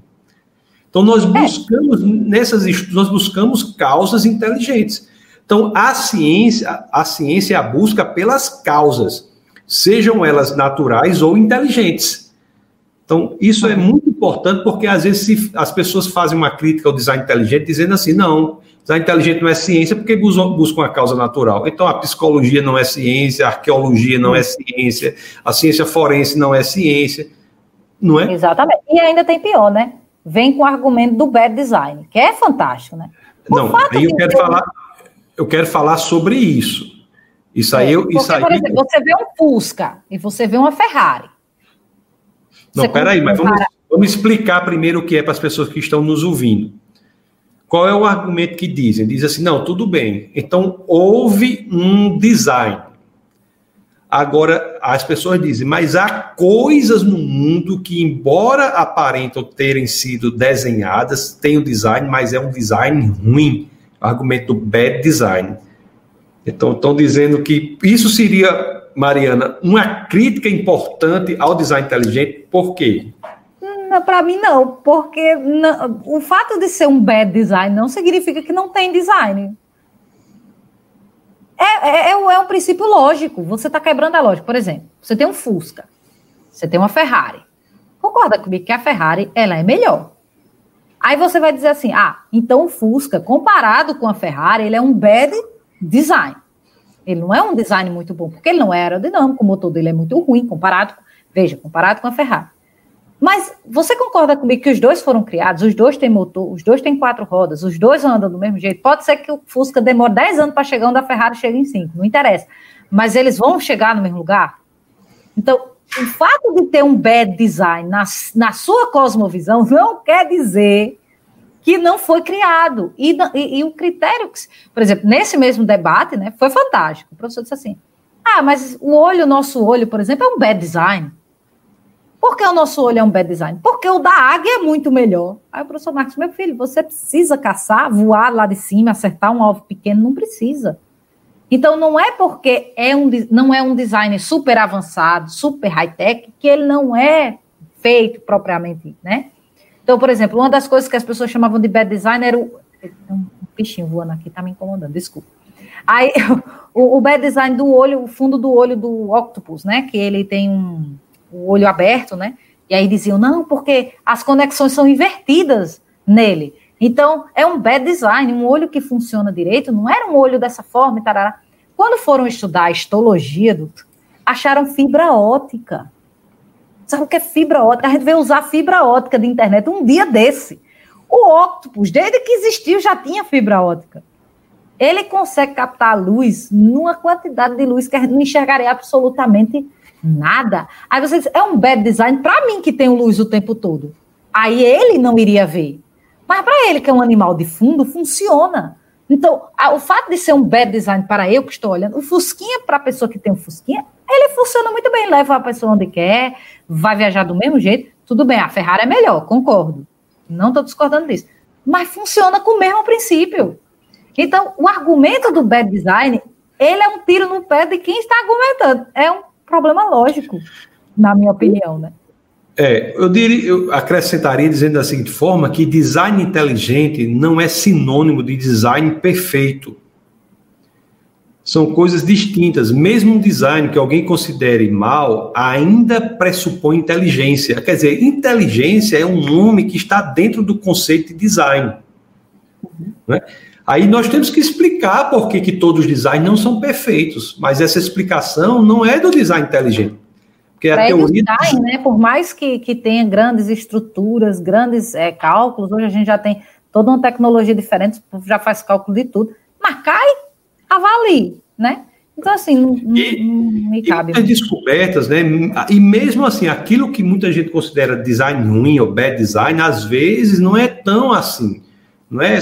A diminuição, é, a diminuição gritante, é, por exemplo, de órgãos vestigiais, a, ou, e ou, tantas outras coisas estão demonstrando que as coisas têm uma função, todas elas, né? Não são evolutivas. É, o que falava, por exemplo, de órgão vestigial, só para dar um exemplo, né? Para o apêndice. Todo mundo diz que o apêndice só serve para ter apendicite, né? Não, é porque nós temos um conjunto de bactérias lá que auxiliam não somente o nosso sistema digestório, mas o nosso sistema imunológico. Boa parte do sistema vigilante do nosso sistema se mantém vigilante por conta do apêndice. Então, não, gente, o apêndice não serve só para ter apendicite, tá? Só para ficar sabendo. O, o COX, o COX, né? Ah, que para quem, quem sabe escrever a palavra COX, está muito bem em português, viu? Para quem sabe escrever o, o, o Cox, que é um. Que, que a pessoa achava que. É difícil, Mariana, escrever a palavra Cox. Quando terminar o nosso papo, a gente vai. Todo, todos os que estão ouvindo vão procurar como escrever. É muito difícil. É mais de, e tem uma função importante, né, na, no amarramento dos tendões. É, ele é a ancoragem de basicamente todos os músculos pélvicos e ligamentos, né? Então, Pessoal, é, vocês aproveitem para colocar nos comentários as questões, que daqui a pouco eu vou passar por elas, viu? Por algumas delas, tá bom? Coloque aí. Então, o design inteligente é isso. É uma saída para diante do estudo da informação biológica, informação molecular que nós temos. Nós não conseguimos dar resposta a isso por uma teoria que é honesta, que é uma teoria importante teoria da evolução, mas ela não responde às questões que são levantadas pelas evidências. Então, mesmo a reformulação dessa teoria não responde, e por isso que buscamos aí uma causa inteligente, que, que, que é a teoria do design inteligente. Tem um livro muito curioso que é chamado é Mente e Cosmos, Mind and Cosmos. Ele é escrito por um advogado lá da Universidade de Nova York, da New York University. E o nome dele é Thomas Nagel, o autor. Ele, é, ele não é cristão, ele não é nem teísta. Mas ele, é, um terço desse livro é dedicado a uma, uma, um argumento importante, que eu acho muito importante contra a evolução, que ele diz assim, nem que nós dermos tudo que a evolução quer, mutação aleatória, seleção natural, é, tempo suficiente, nem isso justifica a quantidade de diversidade de vida que temos hoje. Então, ou seja, a hipótese da evolução como diversificadora da vida não responde à diversidade de vida que temos hoje. Quando eu estudava na Inglaterra, Mariana, tinha, um, univers, tinha uma universidade lá, nós tínhamos contato com pessoas de áreas diferentes, era muito interessante. E tinha um rapaz lá da área de biologia que ele ficava fascinado com o Brasil, com a quantidade de diversidade de vida que nós temos aqui, só em uma árvore, numa floresta, né? É. Então, a diversidade de vida, ele, ele queria vir para o Brasil para isso, porque a diversidade de vida é impressionante. Não é isso? É, nós somos, acho que o país mais, é, vamos dizer assim, eu acho, né? Pode ser aí que você tem alguns, algumas regiões da Austrália, Nova Zelândia, mas são de dimensão, a gente é o mais rico, para mim, pelo menos como bióloga. É, eu vou agora tecer, nós falamos desses, dessas críticas que são mais profundas cientificamente, eu vou colocar aqui algumas críticas que se fazem no ambiente acadêmico contra o design inteligente. Você é uma pessoa que está muito envolvida com, com o design inteligente. Eu gostaria de ver a sua posição sobre essas críticas, que são mais populares, mas são críticas que afetam os jovens, viu? Quando vão para a universidade. Então eu vou perguntar para você aqui que diz assim, né? Tem gente que diz assim: o design inteligente não é uma teoria porque nós não vemos produção científica no, sentido de artigos publicados em quantidade sobre isso. O que é que você acha sobre essa crítica? Então, é, não é por falta de publicação, é por falta de aceite. nós temos, ah, tanto que você for procurar o tema, você vai encontrar vários livros, porque livro não tem muito como impedir né, a, a impressão e, e distribuição de livros. Mas existe um caso muito icônico, recente, né? Assim, dentro do, da quantidade de artigos, né? Que foi o pessoal lá do Oriental, né? Eu acho que foi. Eu não sei se foi Japão, porque é Xing Shang, eu não sei se é japonês ou se é chinês, mas enfim, pro lado de lá. O pessoal lá do Japão, China, eles gostam, né, de mexer com o computador, fazer aqueles robôs e tal. E eles tentaram imitar a mão humana. Eles tentaram fazer. E logo no abstract, no resumo do, capi, do, do, do artigo, tinha assim: devido, uma parte, né? Eu tenho um print disso, porque não está mais lá. Se você procurar, não vai achar. Provavelmente os autores tiveram que se retratar por conta que eu vou contar já já. Mas, assim, é, ele disse assim: devido às conexões da mão, seja articulação, nervo e músculo, do ajuste fino, da capacidade da mão de, de pegar coisas, né, assim, super fininhas e, e, e delicadas e capaz de lidar com isso. É, essa mão tem que ter sido projetada por um criador. E não foi só um criador normal que eles botaram, eles botaram um criador com C maiúsculo. E aí não deu 24 horas, não deu. Eles mandaram retratar. Aí a revista botou um negócio, uma tarja vermelha em cima, um triângulo daquele tipo é aquele negócio de é, radiação, sabe? Parecia um negócio assim, um, um, triângulo com exclamação dizendo que eles estavam retirando o artigo de circulação. Foi aí que eu peguei. Isso aí eu acho que não tem mais lá. Aí eles estavam pedindo para os autores refazerem a parte do artigo para retirar a linguagem inapropriada. Aí não é porque a pessoa não quer. Aí você vai, bota aí no Google, pega aí o, o, o YouTube, bota o nome expelled, é, é, expulso em inglês. Você pode também no Google Tradutor pegar. Tem um documentário, o cara teve gente demitido do Smithsonian porque a, a, tem um livro é, Signature in the Cell e, e o Darwin Doubt, que é um autor chamado Stephen Meyer. Ele publicou um artigo defendendo o design inteligente. Foi aprovado por pares e a galera que aprovou foi demitida. Uma professora foi demitida por ter mencionado, ela não defendeu, ela mencionou em sala de aula. Então, assim, não é que as pessoas do design inteligente não publicam, não é isso. É porque eles não aceitam um ponto de vista diferente do naturalismo filosófico. Ponto. Então, o que é que o pessoal do design faz? Livro. Aí você tem a Caixa Preta de Darwin, você tem o livro do professor Marcos Zé, Antevidência. A gente tem os congressos, né? Se você procurar aí no YouTube, provavelmente vai achar o professor Tassos, eu, a gente vai, né? Normalmente a gente participa como palestrante. Então, assim, já internacionalmente é que tem livro pra caramba mesmo. Então, agora o Mackenzie ele está fazendo várias traduções, né? A editora Mackenzie está fazendo tradução desses livros. E toda vez que sai um livro do design é uma mexida que eles dão no mundo acadêmico. Por quê? porque as pessoas agora têm que lidar com isso, porque impressionantemente se tornam best-sellers. Porque sai da caixa. As pessoas dizem assim: Tanto que é endossado por grandes. Tem prêmio Nobel que endossa. Assim, ganhador de prêmio Nobel da área, né? Que endossa essas ideias. Porque diz assim: olha, eu posso não concordar, mas o que eles estão dizendo faz sentido. Então, isso é o debate educado, é, é, é, digamos assim, frutífero dessa coisa toda. É a gente debater, mesmo que a gente saia daqui, eu acreditando na mesma coisa e você na mesma coisa, mas a gente tem que chegar, né?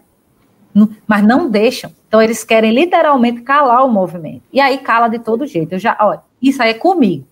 Já ameaçaram mandar carta para reitor, de fazer hangout chamar meu orientador, como se a pessoa escondesse, né? Esse tipo de coisa. Enfim, já ameaçaram tudo que você possa imaginar, já ameaçaram já.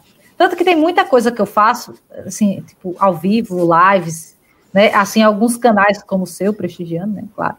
Eu deixo o pessoal gravar, mas tem alguns eventos que eu vou e eu peço, por favor, para não, porque eu sei que é evento muito visado. É, por quê? Porque as pessoas pegam esses vídeos. Eu, tenho, eu tive que fazer uma vez uma carta para pós, explicando por que, que eu dei uma palestra falando contra a evolução, porque eu estava numa pós sistemática evolução. Entendeu? Então, assim, é uma coisa bem e não é maldade do professor, é porque vem muita gente em cima e após ela tem que ter um posicionamento para aquilo, né? Então, tipo assim, é. vocês vão deixar uma pessoa assim se formar na área do... É difícil, entende? Então, eu não culpo nem os professores disso, necessariamente. É mais uma questão do sistema. Então, hoje o design, aí eu respondendo a sua pergunta, não é que o design não publica. O design publica. Agora sai um da impossibilidade, acho que foi a Ana Galger lá, do pessoal do Discovery Institute, saiu agora dizendo que o humano não tem possibilidade nem filogenética de ter evoluído dos primatas. Então, assim, é um negócio que está começando devagarzinho a sair, né? Ele já está mexendo é. as estruturas devagarzinho, mas quebrar paradigmas não é fácil. É, nós, você sabe, né, existe um grupo aí que luta contra isso. Ah, tivemos aquele é, evento na Universidade Federal, a, o grupo de pesquisa que é é, certificado pelo CNPq nessa área, e é uma dificuldade grande, né? Mas, é, ou seja, o fato de não haver muita publicação em artigos não é por uma questão biológica, é por uma questão da sociologia da ciência, né? Sociólogos têm que se debruçar sobre como os elementos ideológicos influenciam a pesquisa científica. Professora Mariana, vou aqui pegar algumas questões que foram feitas, nós já estamos indo aqui para os últimos minutos, Pego algumas questões que foram feitas. Primeiro, dizer que as pessoas participaram muito, parabenizaram demais a sua apresentação.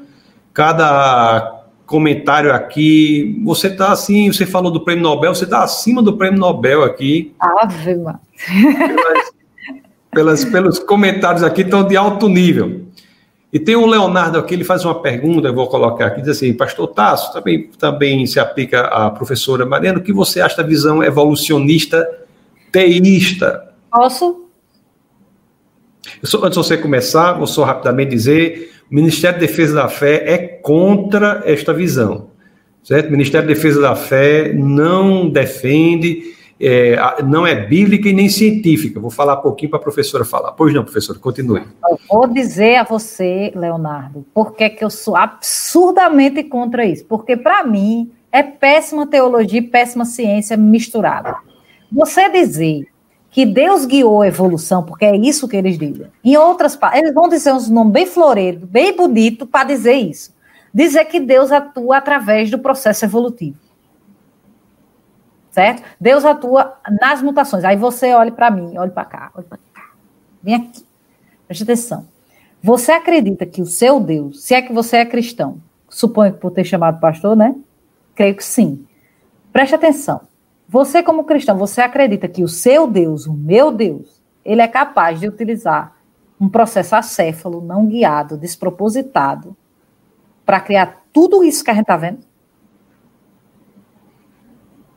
Michel, Micael Barbosa também.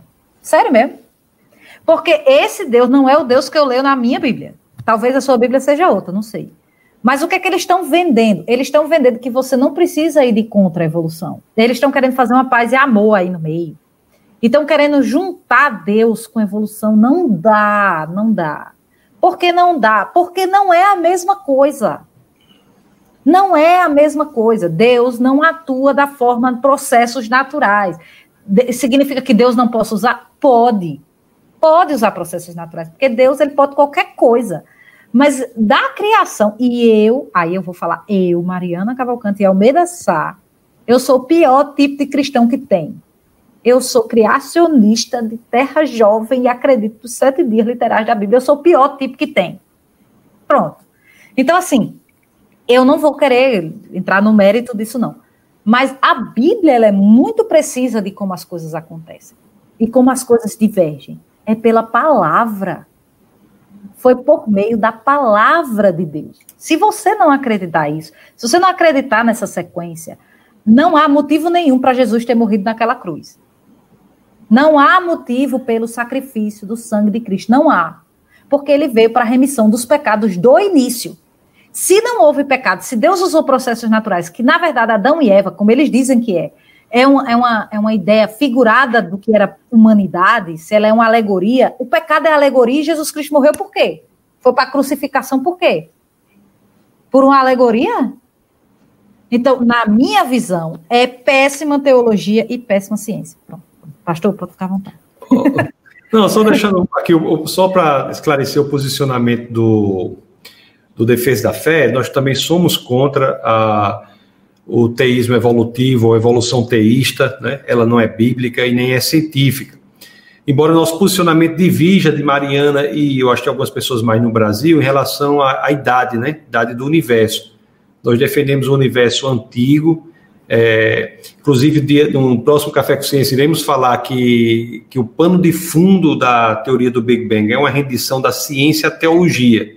Agora, uma dúvida que há de muita gente, Marina, é o seguinte: você pode, como defesa da fé, entender que o universo é antigo, mas a vida é jovem.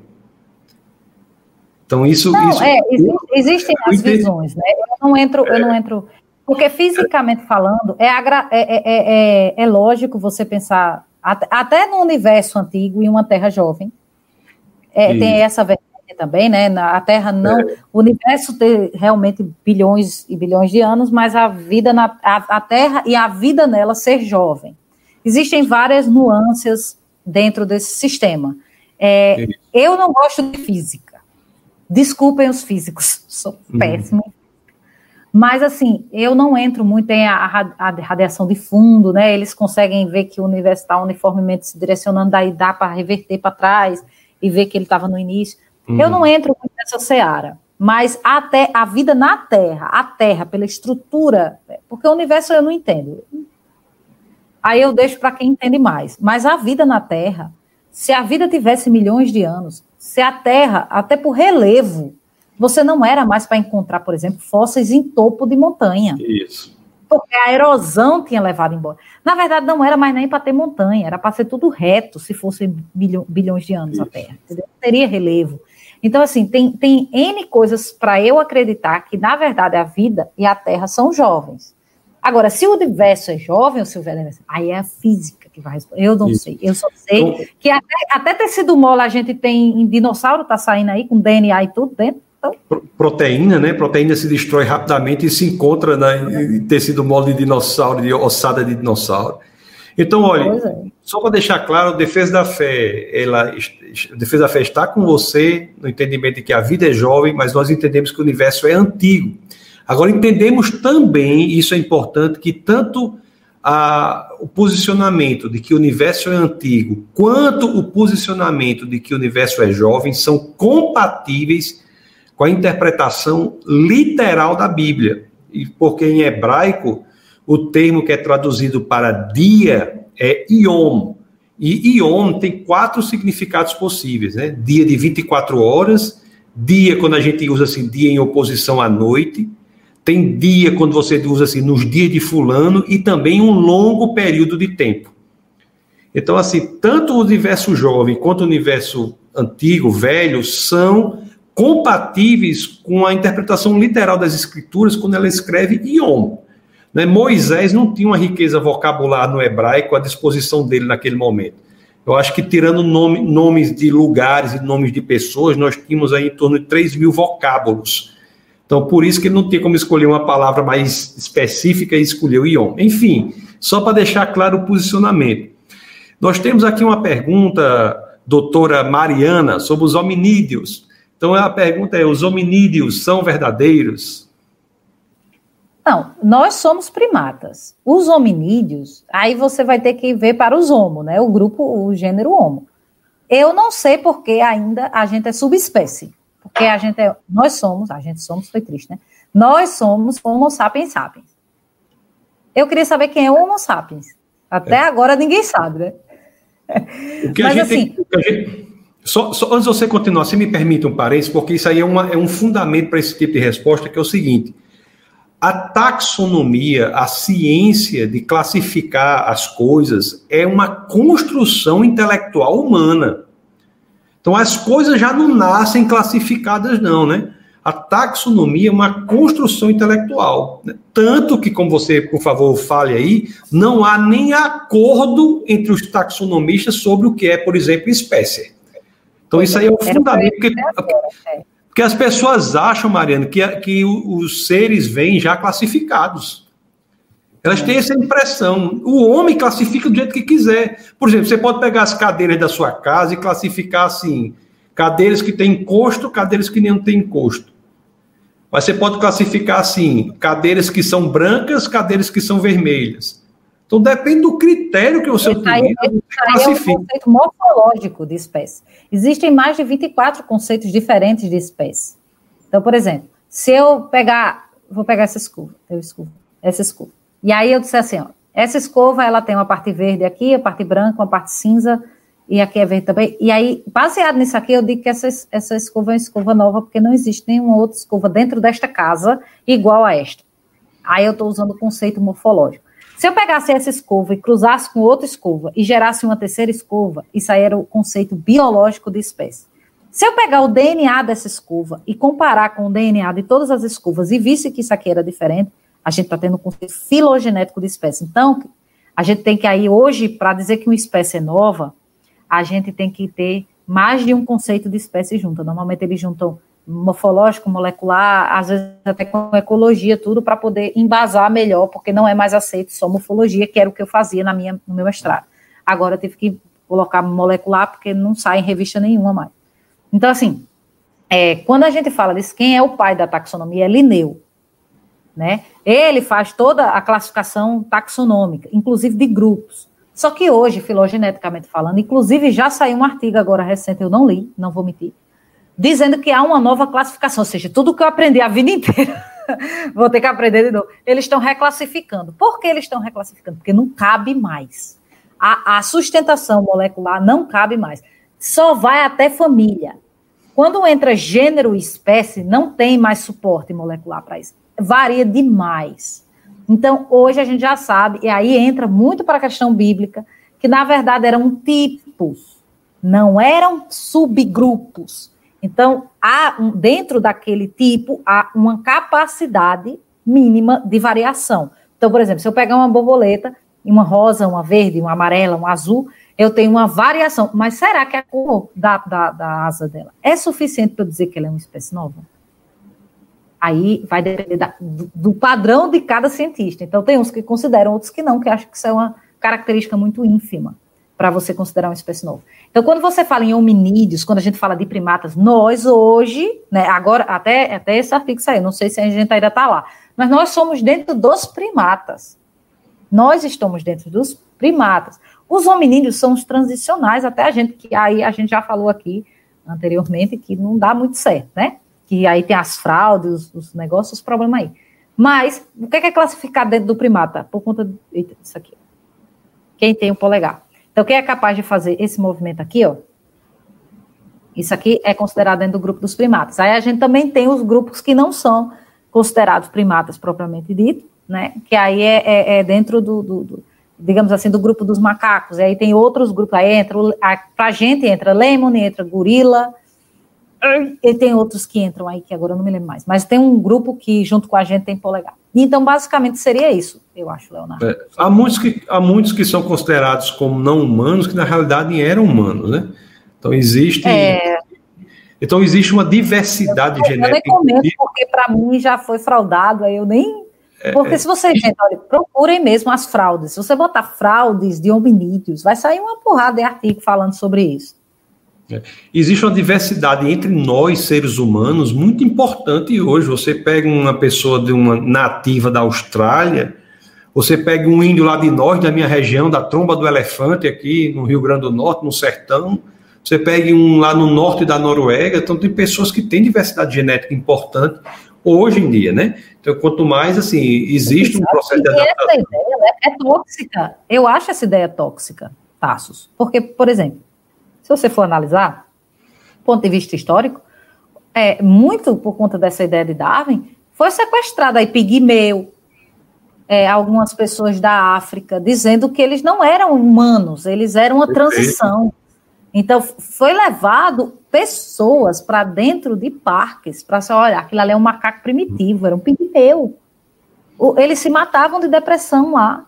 Ninguém fala disso, o livro de biologia não vai falar disso, porque as pessoas não falam disso. Então, assim, antes, por conta a, a, a questão de como o pensamento, não estou dizendo que Darwin propriamente fez isso, mas que o pensamento dele levou à questão da, da Segunda Guerra, né, a visão dos arianos, né, de uma raça superior, é justamente dali. Então, isso é tóxico do ponto de vista humano. Imagina do ponto de vista dos animais, entendeu? Eu acho isso o, o, ateísmo, o ateu pode ser uma pessoa que haja moralmente. O que o ateu não tem é fundamento para agir moralmente. Por que, que ele deve agir moralmente? No ponto de vista, no mundo materialista em que não há Deus, isso não se justifica, né? Inclusive, até tem aquele, a, a ideia lá do Dostoiévski no livro Os Irmãos Karamazov, que ele disse: Deus está morto, tudo é permitido. Se não há Deus, não há fonte né, objetiva de moralidade. Isso no Café Consciência nós iremos abordar, viu? Café Consciência nós iremos abordar. Eu estou sem o, o, o, Deixa eu ver se eu. Esse, essa questão da moralidade no Café Consciência é um encontro que já está agendado, que vai ser aqui no Defeito da Fé TV. Deixa eu, tô, deixa eu só para dizer, vai ser Deus e a Moralidade, vai ser dia 15 de outubro. A gente vai falar sobre isso. Eu, vou, eu quero pegar só mais uma pergunta aqui, nós estamos encerrando, nós estamos exagerando demais aqui, aproveitando demais aqui a paciência da professora Mariana. A última pergunta é sobre a questão de dinossauros. Hein? Eu não sei se você teria algo a, a dizer que eu assim, que diz assim, boa noite, boa noite, pastor, em relação aos dinossauros e a sua extinção, o que é verdadeiro e o que é mito. O Roberto Douglas diz. Você tem pensado sobre essa questão, Mariana? É, algumas coisas têm saído, né? É, alguns artigos mais recentes, né, falando justamente da questão do tecido mole. E por que que isso é tão importante? Porque tecido mole, o que que isso tem a ver? Porque quando a gente fala de tecido mole, é isso. É. Porque o tecido que é duro é osso. o que é mole é o que se desfaz. Então, é, quando a gente fala de tecido mole, vou, vou começar com a história. Existia uma mulher, agora eu esqueci o nome dela, uma, arqueó, uma arqueóloga, né? Trabalhava uhum. sítios né, arqueológicos, e ela tirou um fêmur de um, de um tiranossauro. Começou aí, né? Uhum. Eu não lembro quando foi precisamente, mas ela, ela teve que vir um helicóptero, porque não capia, tem que ser erguido de tão grande. Então, resolveram serrar esse osso no meio para poder caber e tal. Quando cerrou, no meio tinha hemácia. Eles acharam um tecido, tipo, vou botar aqui numa linguagem mais popular aqui do Nordeste, pode ser que tenha gente de outro lugar, o tutano do osso, o inteiro do osso dentro dele, que a gente chama de tutano aqui. Ó, tá é, Aquilo ali, aquele tutanozinho, é onde tem a medula óssea. O nome é medula óssea porque está lá no meio do osso. E ele lá tem tecido que dá origem justamente aos, aos, às células sanguíneas, que são as hemácias, bem como as células do sistema imunológico. Então, assim, como linfócitos, né, os glóbulos brancos de forma geral. Então, assim, quando eles foram olhar tinha, tinha, tinha, tinha hemácia, tinha, a estrutura da hemácia estava lá. Como é que um dinossauro de milhões de anos tinha hemácia? Gente, se você pegar um peixe e botar do lado de fora e esperar, sei lá, 12 horas, se não se, se o cheiro empatucar tudo, você vai encontrar o quê? Carne apodrecendo, tecido mole apodrece num curto espaço de tempo. Priori, primeira coisa, de fóssil, para formar fóssil é difícil. Porque para formar fóssil tem que ser uma sobreposição rápida de, de substrato, tem que, tem ser, drástico. Tem que ser muito então, drástico. É um evento drástico. É, é uma, como se fosse uma catástrofe mesmo, porque tem que ficar é. um lugar anóxico. Não pode ter bactéria, porque senão vai digerir, né? É o que digere a gente quando a gente morre. Então, tinha que não ter nada lá. Tinha que ser uma pressão que matasse todos os indivíduos. E ficasse uma impressão numa rocha. E virou rocha. Um fóssil é uma rocha. Põe isso na cabeça. Como é que dentro de uma rocha tem célula? É. Não era para ter. Então, isso, isso chocou a comunidade científica. Mas foi um. Um. Não foi só um. Tem uma ruma. Aí não é porque era só de mamute. Mamute é mais recente. Sim, realmente, mamute é mais recente. Tiranossauro Rex. Tem outra, é, agora eu não me lembro. Tem um. O Everton lançou um livro agora, o pessoal lá do design. O Everton ele lançou um livro sobre essa questão dos dinossauros. Então, existem artigos que estão sendo publicados, não era para ter tecido. Proteína não dura em ambiente, não dura, ela se desmancha. Então, Mariana, você está querendo dizer o que com isso? Que aquele tiranossauro morreu faz cinco dias? Eu não sei. Eu não posso lhe dizer quanto tempo ele morreu. Eu só posso lhe dizer que bilhões de, milhões de anos não foi. É. Pô, eu... a Mariana está dizendo que tem um tiranossauro aí na selva amazônica. Eu não estou dizendo isso, eu estou só dizendo tem o dragão de Komodo, né? Tem o dragão é, pois, eu não sei eu dizer precisamente. Diga aí. Não, Everton, eu até corrigi um, um artigo a pedido dele. É, hoje, falei com ele, eu não conheço pessoalmente, mas vou chamá-lo. Ele trabalha com dinossauros, né? Com, assim, não sei se com os dinossauros, mas sobre essa temática. É, ele fala, porque ele é paleontólogo, né? Ele trabalha com, com essa parte. Ele é o cara dos dinossauros, entendeu? Cara dos dinossauros. É Eu quero só dizer para a pessoa que perguntou, é, rapidamente, Maria, nós estamos encerrando, não se preocupe. Fica tranquilo. Só... Helena já dormiu, já dormiu, tá tudo bem. É, eu vou só dizer aqui um negócio. Lá no livro de Jó, no capítulo 40, no verso 15, nós temos isso aqui, ó. Veja o behemoth. Algumas traduções trazem behemoth, que é uma transliteração do hebra hebraico behemoth, e tem algumas traduções que trazem até hipopótamo. Mas você vai ler a descrição disso aqui, me parece que é um dinossauro, né? Com a indicação bíblica de que houve convivência do homem com o dinossauro. Quando diz assim, ó, veja o behemoth que criei quando criei você e que come o capim como um boi, que força ele tem em seus lombos, que, po que poder nos músculos do seu ventre, sua cauda balança como o cedro, que se for um hipopótamo com essa cauda desse jeito, quando eu falo sobre isso de que o hipopótamo tem uma coisa que é absolutamente constrangedora, é o tamanho da cauda dele, né? E, mas você olha aqui, como um cedro, os nervos de suas coxas são firmemente entrelaçados, seus ossos são canos de bronze, seus membros são varas de ferro, etc, etc. Isso parece ser uma indicação, Jó 40, 15 e seguintes, uma indicação de que o homem conviveu com o dinossauro e talvez ainda conviva, né? Na, na época pós-diluviana, você tem uma atmosfera diferente que impossibilitou que animais muito grandes, com corações é, pequenos, sobrevivessem, mas dinossauros pequenos é, podem ter sobrevivido. E alguém deve, às vezes pergunta assim, Mariana, mas me diga uma coisa, e como é que Noé botou os dinossauros na arca? É porque na Bíblia não tem dizendo que tinha que ser adulto, né? De ter botado os dinossauros criança lá, os grandes. É, né? É. Bota os filhotinhos dos bichinhos.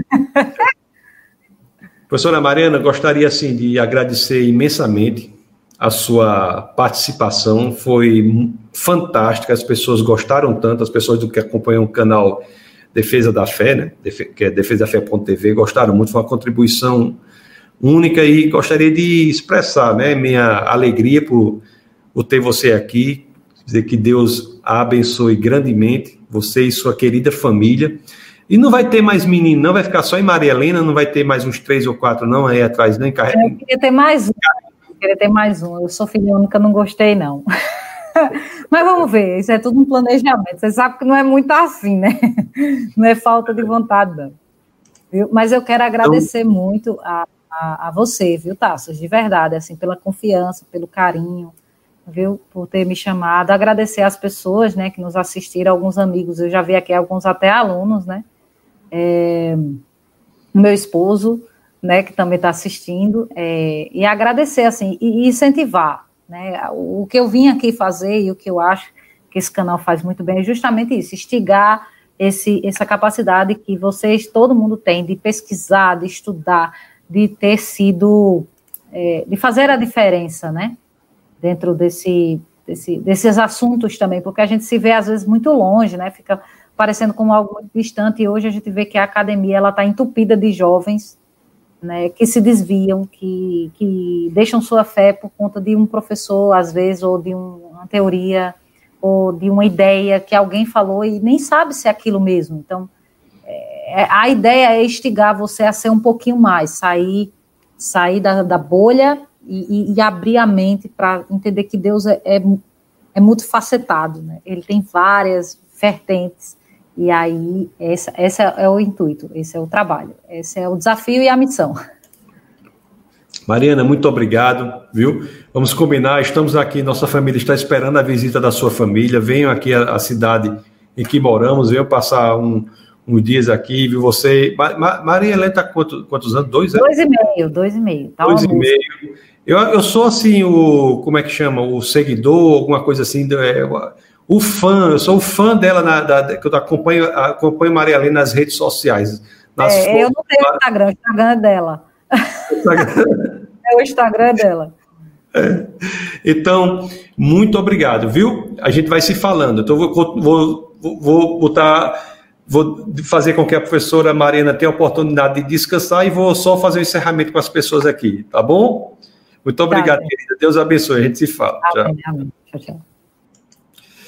Meus queridos, gostaria de agradecer a todos vocês pela, pela presença, né, por tudo que vocês têm feito aqui é, pelo canal e dizer que o nosso canal aqui, o Ministério de Defesa da Fé, ele tem por missão apresentar as razões históricas, científicas e filosóficas ah, para se seguir Jesus Cristo. Né? Todos os eventos que fazemos são inteiramente gratuitos e o ministério é sustentado realmente por doações e e contribuições. Próxima semana, quinta-feira, nós teremos um novo, toda quinta-feira, se assim aprover o Senhor, nós temos esse encontro aqui, né, esse webcast que se chama É Proibido Não Pensar. Então, vamos dialogar sobre as questões difíceis aí da, da fé cristã com o, as ciências, as artes, a filosofia, com o pensamento humano. E temos também o Café com Ciência. Então entrem lá no defesadafé.org barra CCC, botei aqui para vocês, ó, defesadafé.org barra CCC, que também está sendo nas quintas-feiras. E eu tenho uma novidade para vocês aqui, eu tenho uma novidade.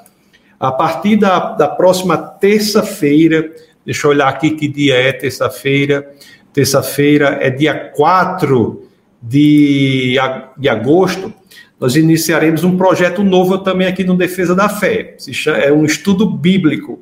Então se chama a Bíblia de GAA, a Bíblia de Gênesis a Apocalipse. Então, nesse mesmo canal, às 21, 21 horas da terça-feira, nós estaremos aqui, se assim Deus quiser, para que nós possamos fazer o estudo bíblico. Então, próxima terça começaremos com Gênesis. É, tem três objetivos esse estudo bíblico. O primeiro é demonstrar como todos os 66 livros da Bíblia, todas as histórias da Bíblia são interconectadas entre si. Muitas pessoas conhecem as histórias da Bíblia, mas não conhecem a história da Bíblia. Muitas pessoas conhecem as histórias como se fossem é, pérolas, mas desconhecem o fio condutor, que é as trespassa unindo-as em um belo colar. A história que começa com um casal no jardim e termina com a multidão na, numa grande cidade. Então, o primeiro objetivo de cada aula é mostrar como essas histórias da Bíblia se conectam entre si. O outro objetivo do no, nosso estudo bíblico é mostrar como cada uma das histórias da Bíblia, desde o Pentateuco, desde Gênesis, cada uma aponta para Jesus Cristo. Como Jesus Cristo é a chave interpretativa de todas as Escrituras como entender as Escrituras por meio de Cristo é a forma como devemos proceder para dar sentido aos 66 livros das Escrituras. E o terceiro e último objetivo é demonstrar como podemos tirar conceitos e princípios bíblicos importantes de todas as passagens escriturais para aplicarmos na nossa vida prática atual. Então, esses três objetivos serão buscados nas aulas do estudo bíblico que se começa terça que começa terça-feira. Então, nós temos vídeos ao vivo aqui. No, na, No domingo, às 18 horas, que é o culto na igreja em que sirvo como pastor. Temos nas, vamos ter nas terças-feiras estudos bíblicos às 21 horas. Às quartas-feiras, às 19 horas, no culto do Espírito. Às quintas-feiras, às 21 horas, no webcast É Proibido Não Pensar. Então, vocês vão convidar. Tudo isso, como vocês sabem, é gratuito e nós somos mantidos aqui, o ministério é mantido, os equipamentos têm de ser comprados, o, o prédio tem de ser mantido, toda a estrutura de, de pessoas e de e física tem de ser mantida, de equipamentos é mantida com a contribuição de vocês. Então, se sinto à vontade para, se assim direcionar o Senhor, fazer a contribuição. Se o Senhor não direcionar, não faça, só se o Senhor direcionar. Então, nós temos aqui, só para terminar, já estou terminando, eu acho que já coloquei algumas. O Alexandre Medeiros, e muito bom, alto nível, muito obrigado. O Roberto diz obrigado, excelente. Aí, muito, Deus abençoe, as coisas poderiam ser debatidas dessa forma tranquila e leve. Sócio ótimo. É, Cleide diz: quando a fé é bem fundamentada, os vendavais ideológicos só a fortalecem. Erivânia diz: alto nível, alto nível demais, mais do que alto nível, né? Alto nível demais o Silo, acho que eu não sei se já coloquei isso, vou divulgar aqui da minha cidade, Quixeramobim, Ceará. Não sei se você sabe, Silo, eu, eu, eu morei dois anos, eu me eu, eu não sou do Ceará, mas eu trabalhei como pró-reitor de planejamento da Universidade Regional do Cariri durante um tempo, morei no Crato, no Ceará, dois, de dois a três anos, e foi lá que eu me converti. Então, assim, eu nasci de novo né, ali, né, me converti ali, no Crato. O Mateus disse, meu querido pastor, muito obrigado por essa, por essa presente, mas aprendi hoje sobre o não hipopótamo, e sim dinossauro, Carlos Serrano. O Karen faz obrigada, pastor Tassos, professora Mariana, palavra motivadora, enriquecedora, Milena faz não perco de jeito nenhum esse estudo bíblico, e o Leonardo, gostei da conversa. Entre tantos outros... É, tantos outros comentários que nós tivemos, tivemos aqui é, encorajadores. Então, muito obrigado a todos, que Deus os abençoe grandemente. E, e, e inscreva-se no Instagram, o Instagram do Defesa da Fé, onde você fica por dentro das novidades, é arroba Defesa da Fé. E o meu Instagram, pessoal, caso queira se conectar, é taços.licou. É, taços.licou. Inscreva no Instagram, inscreva no canal, que é defesa da fé.tv. Então, que Deus os abençoe grandemente, grandemente e este vídeo estará disponível lá no canal de vídeos do YouTube, viu? Para vocês é, poderem ver. Porque agora o Jordan diz: parabéns pela live, pastor. Peguei o final agora, mas deu para acompanhar. Então, quiser rever, tá tudo lá no canal. Então, vou desligar agora, vou me despedir de vocês. Até a próxima oportunidade. Fiquem com, com Deus, tá bom? Tchau.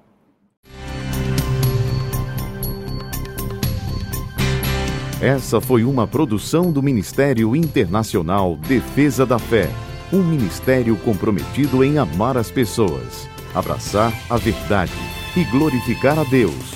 Para saber mais sobre o que fazemos, acesse defesadafé.org.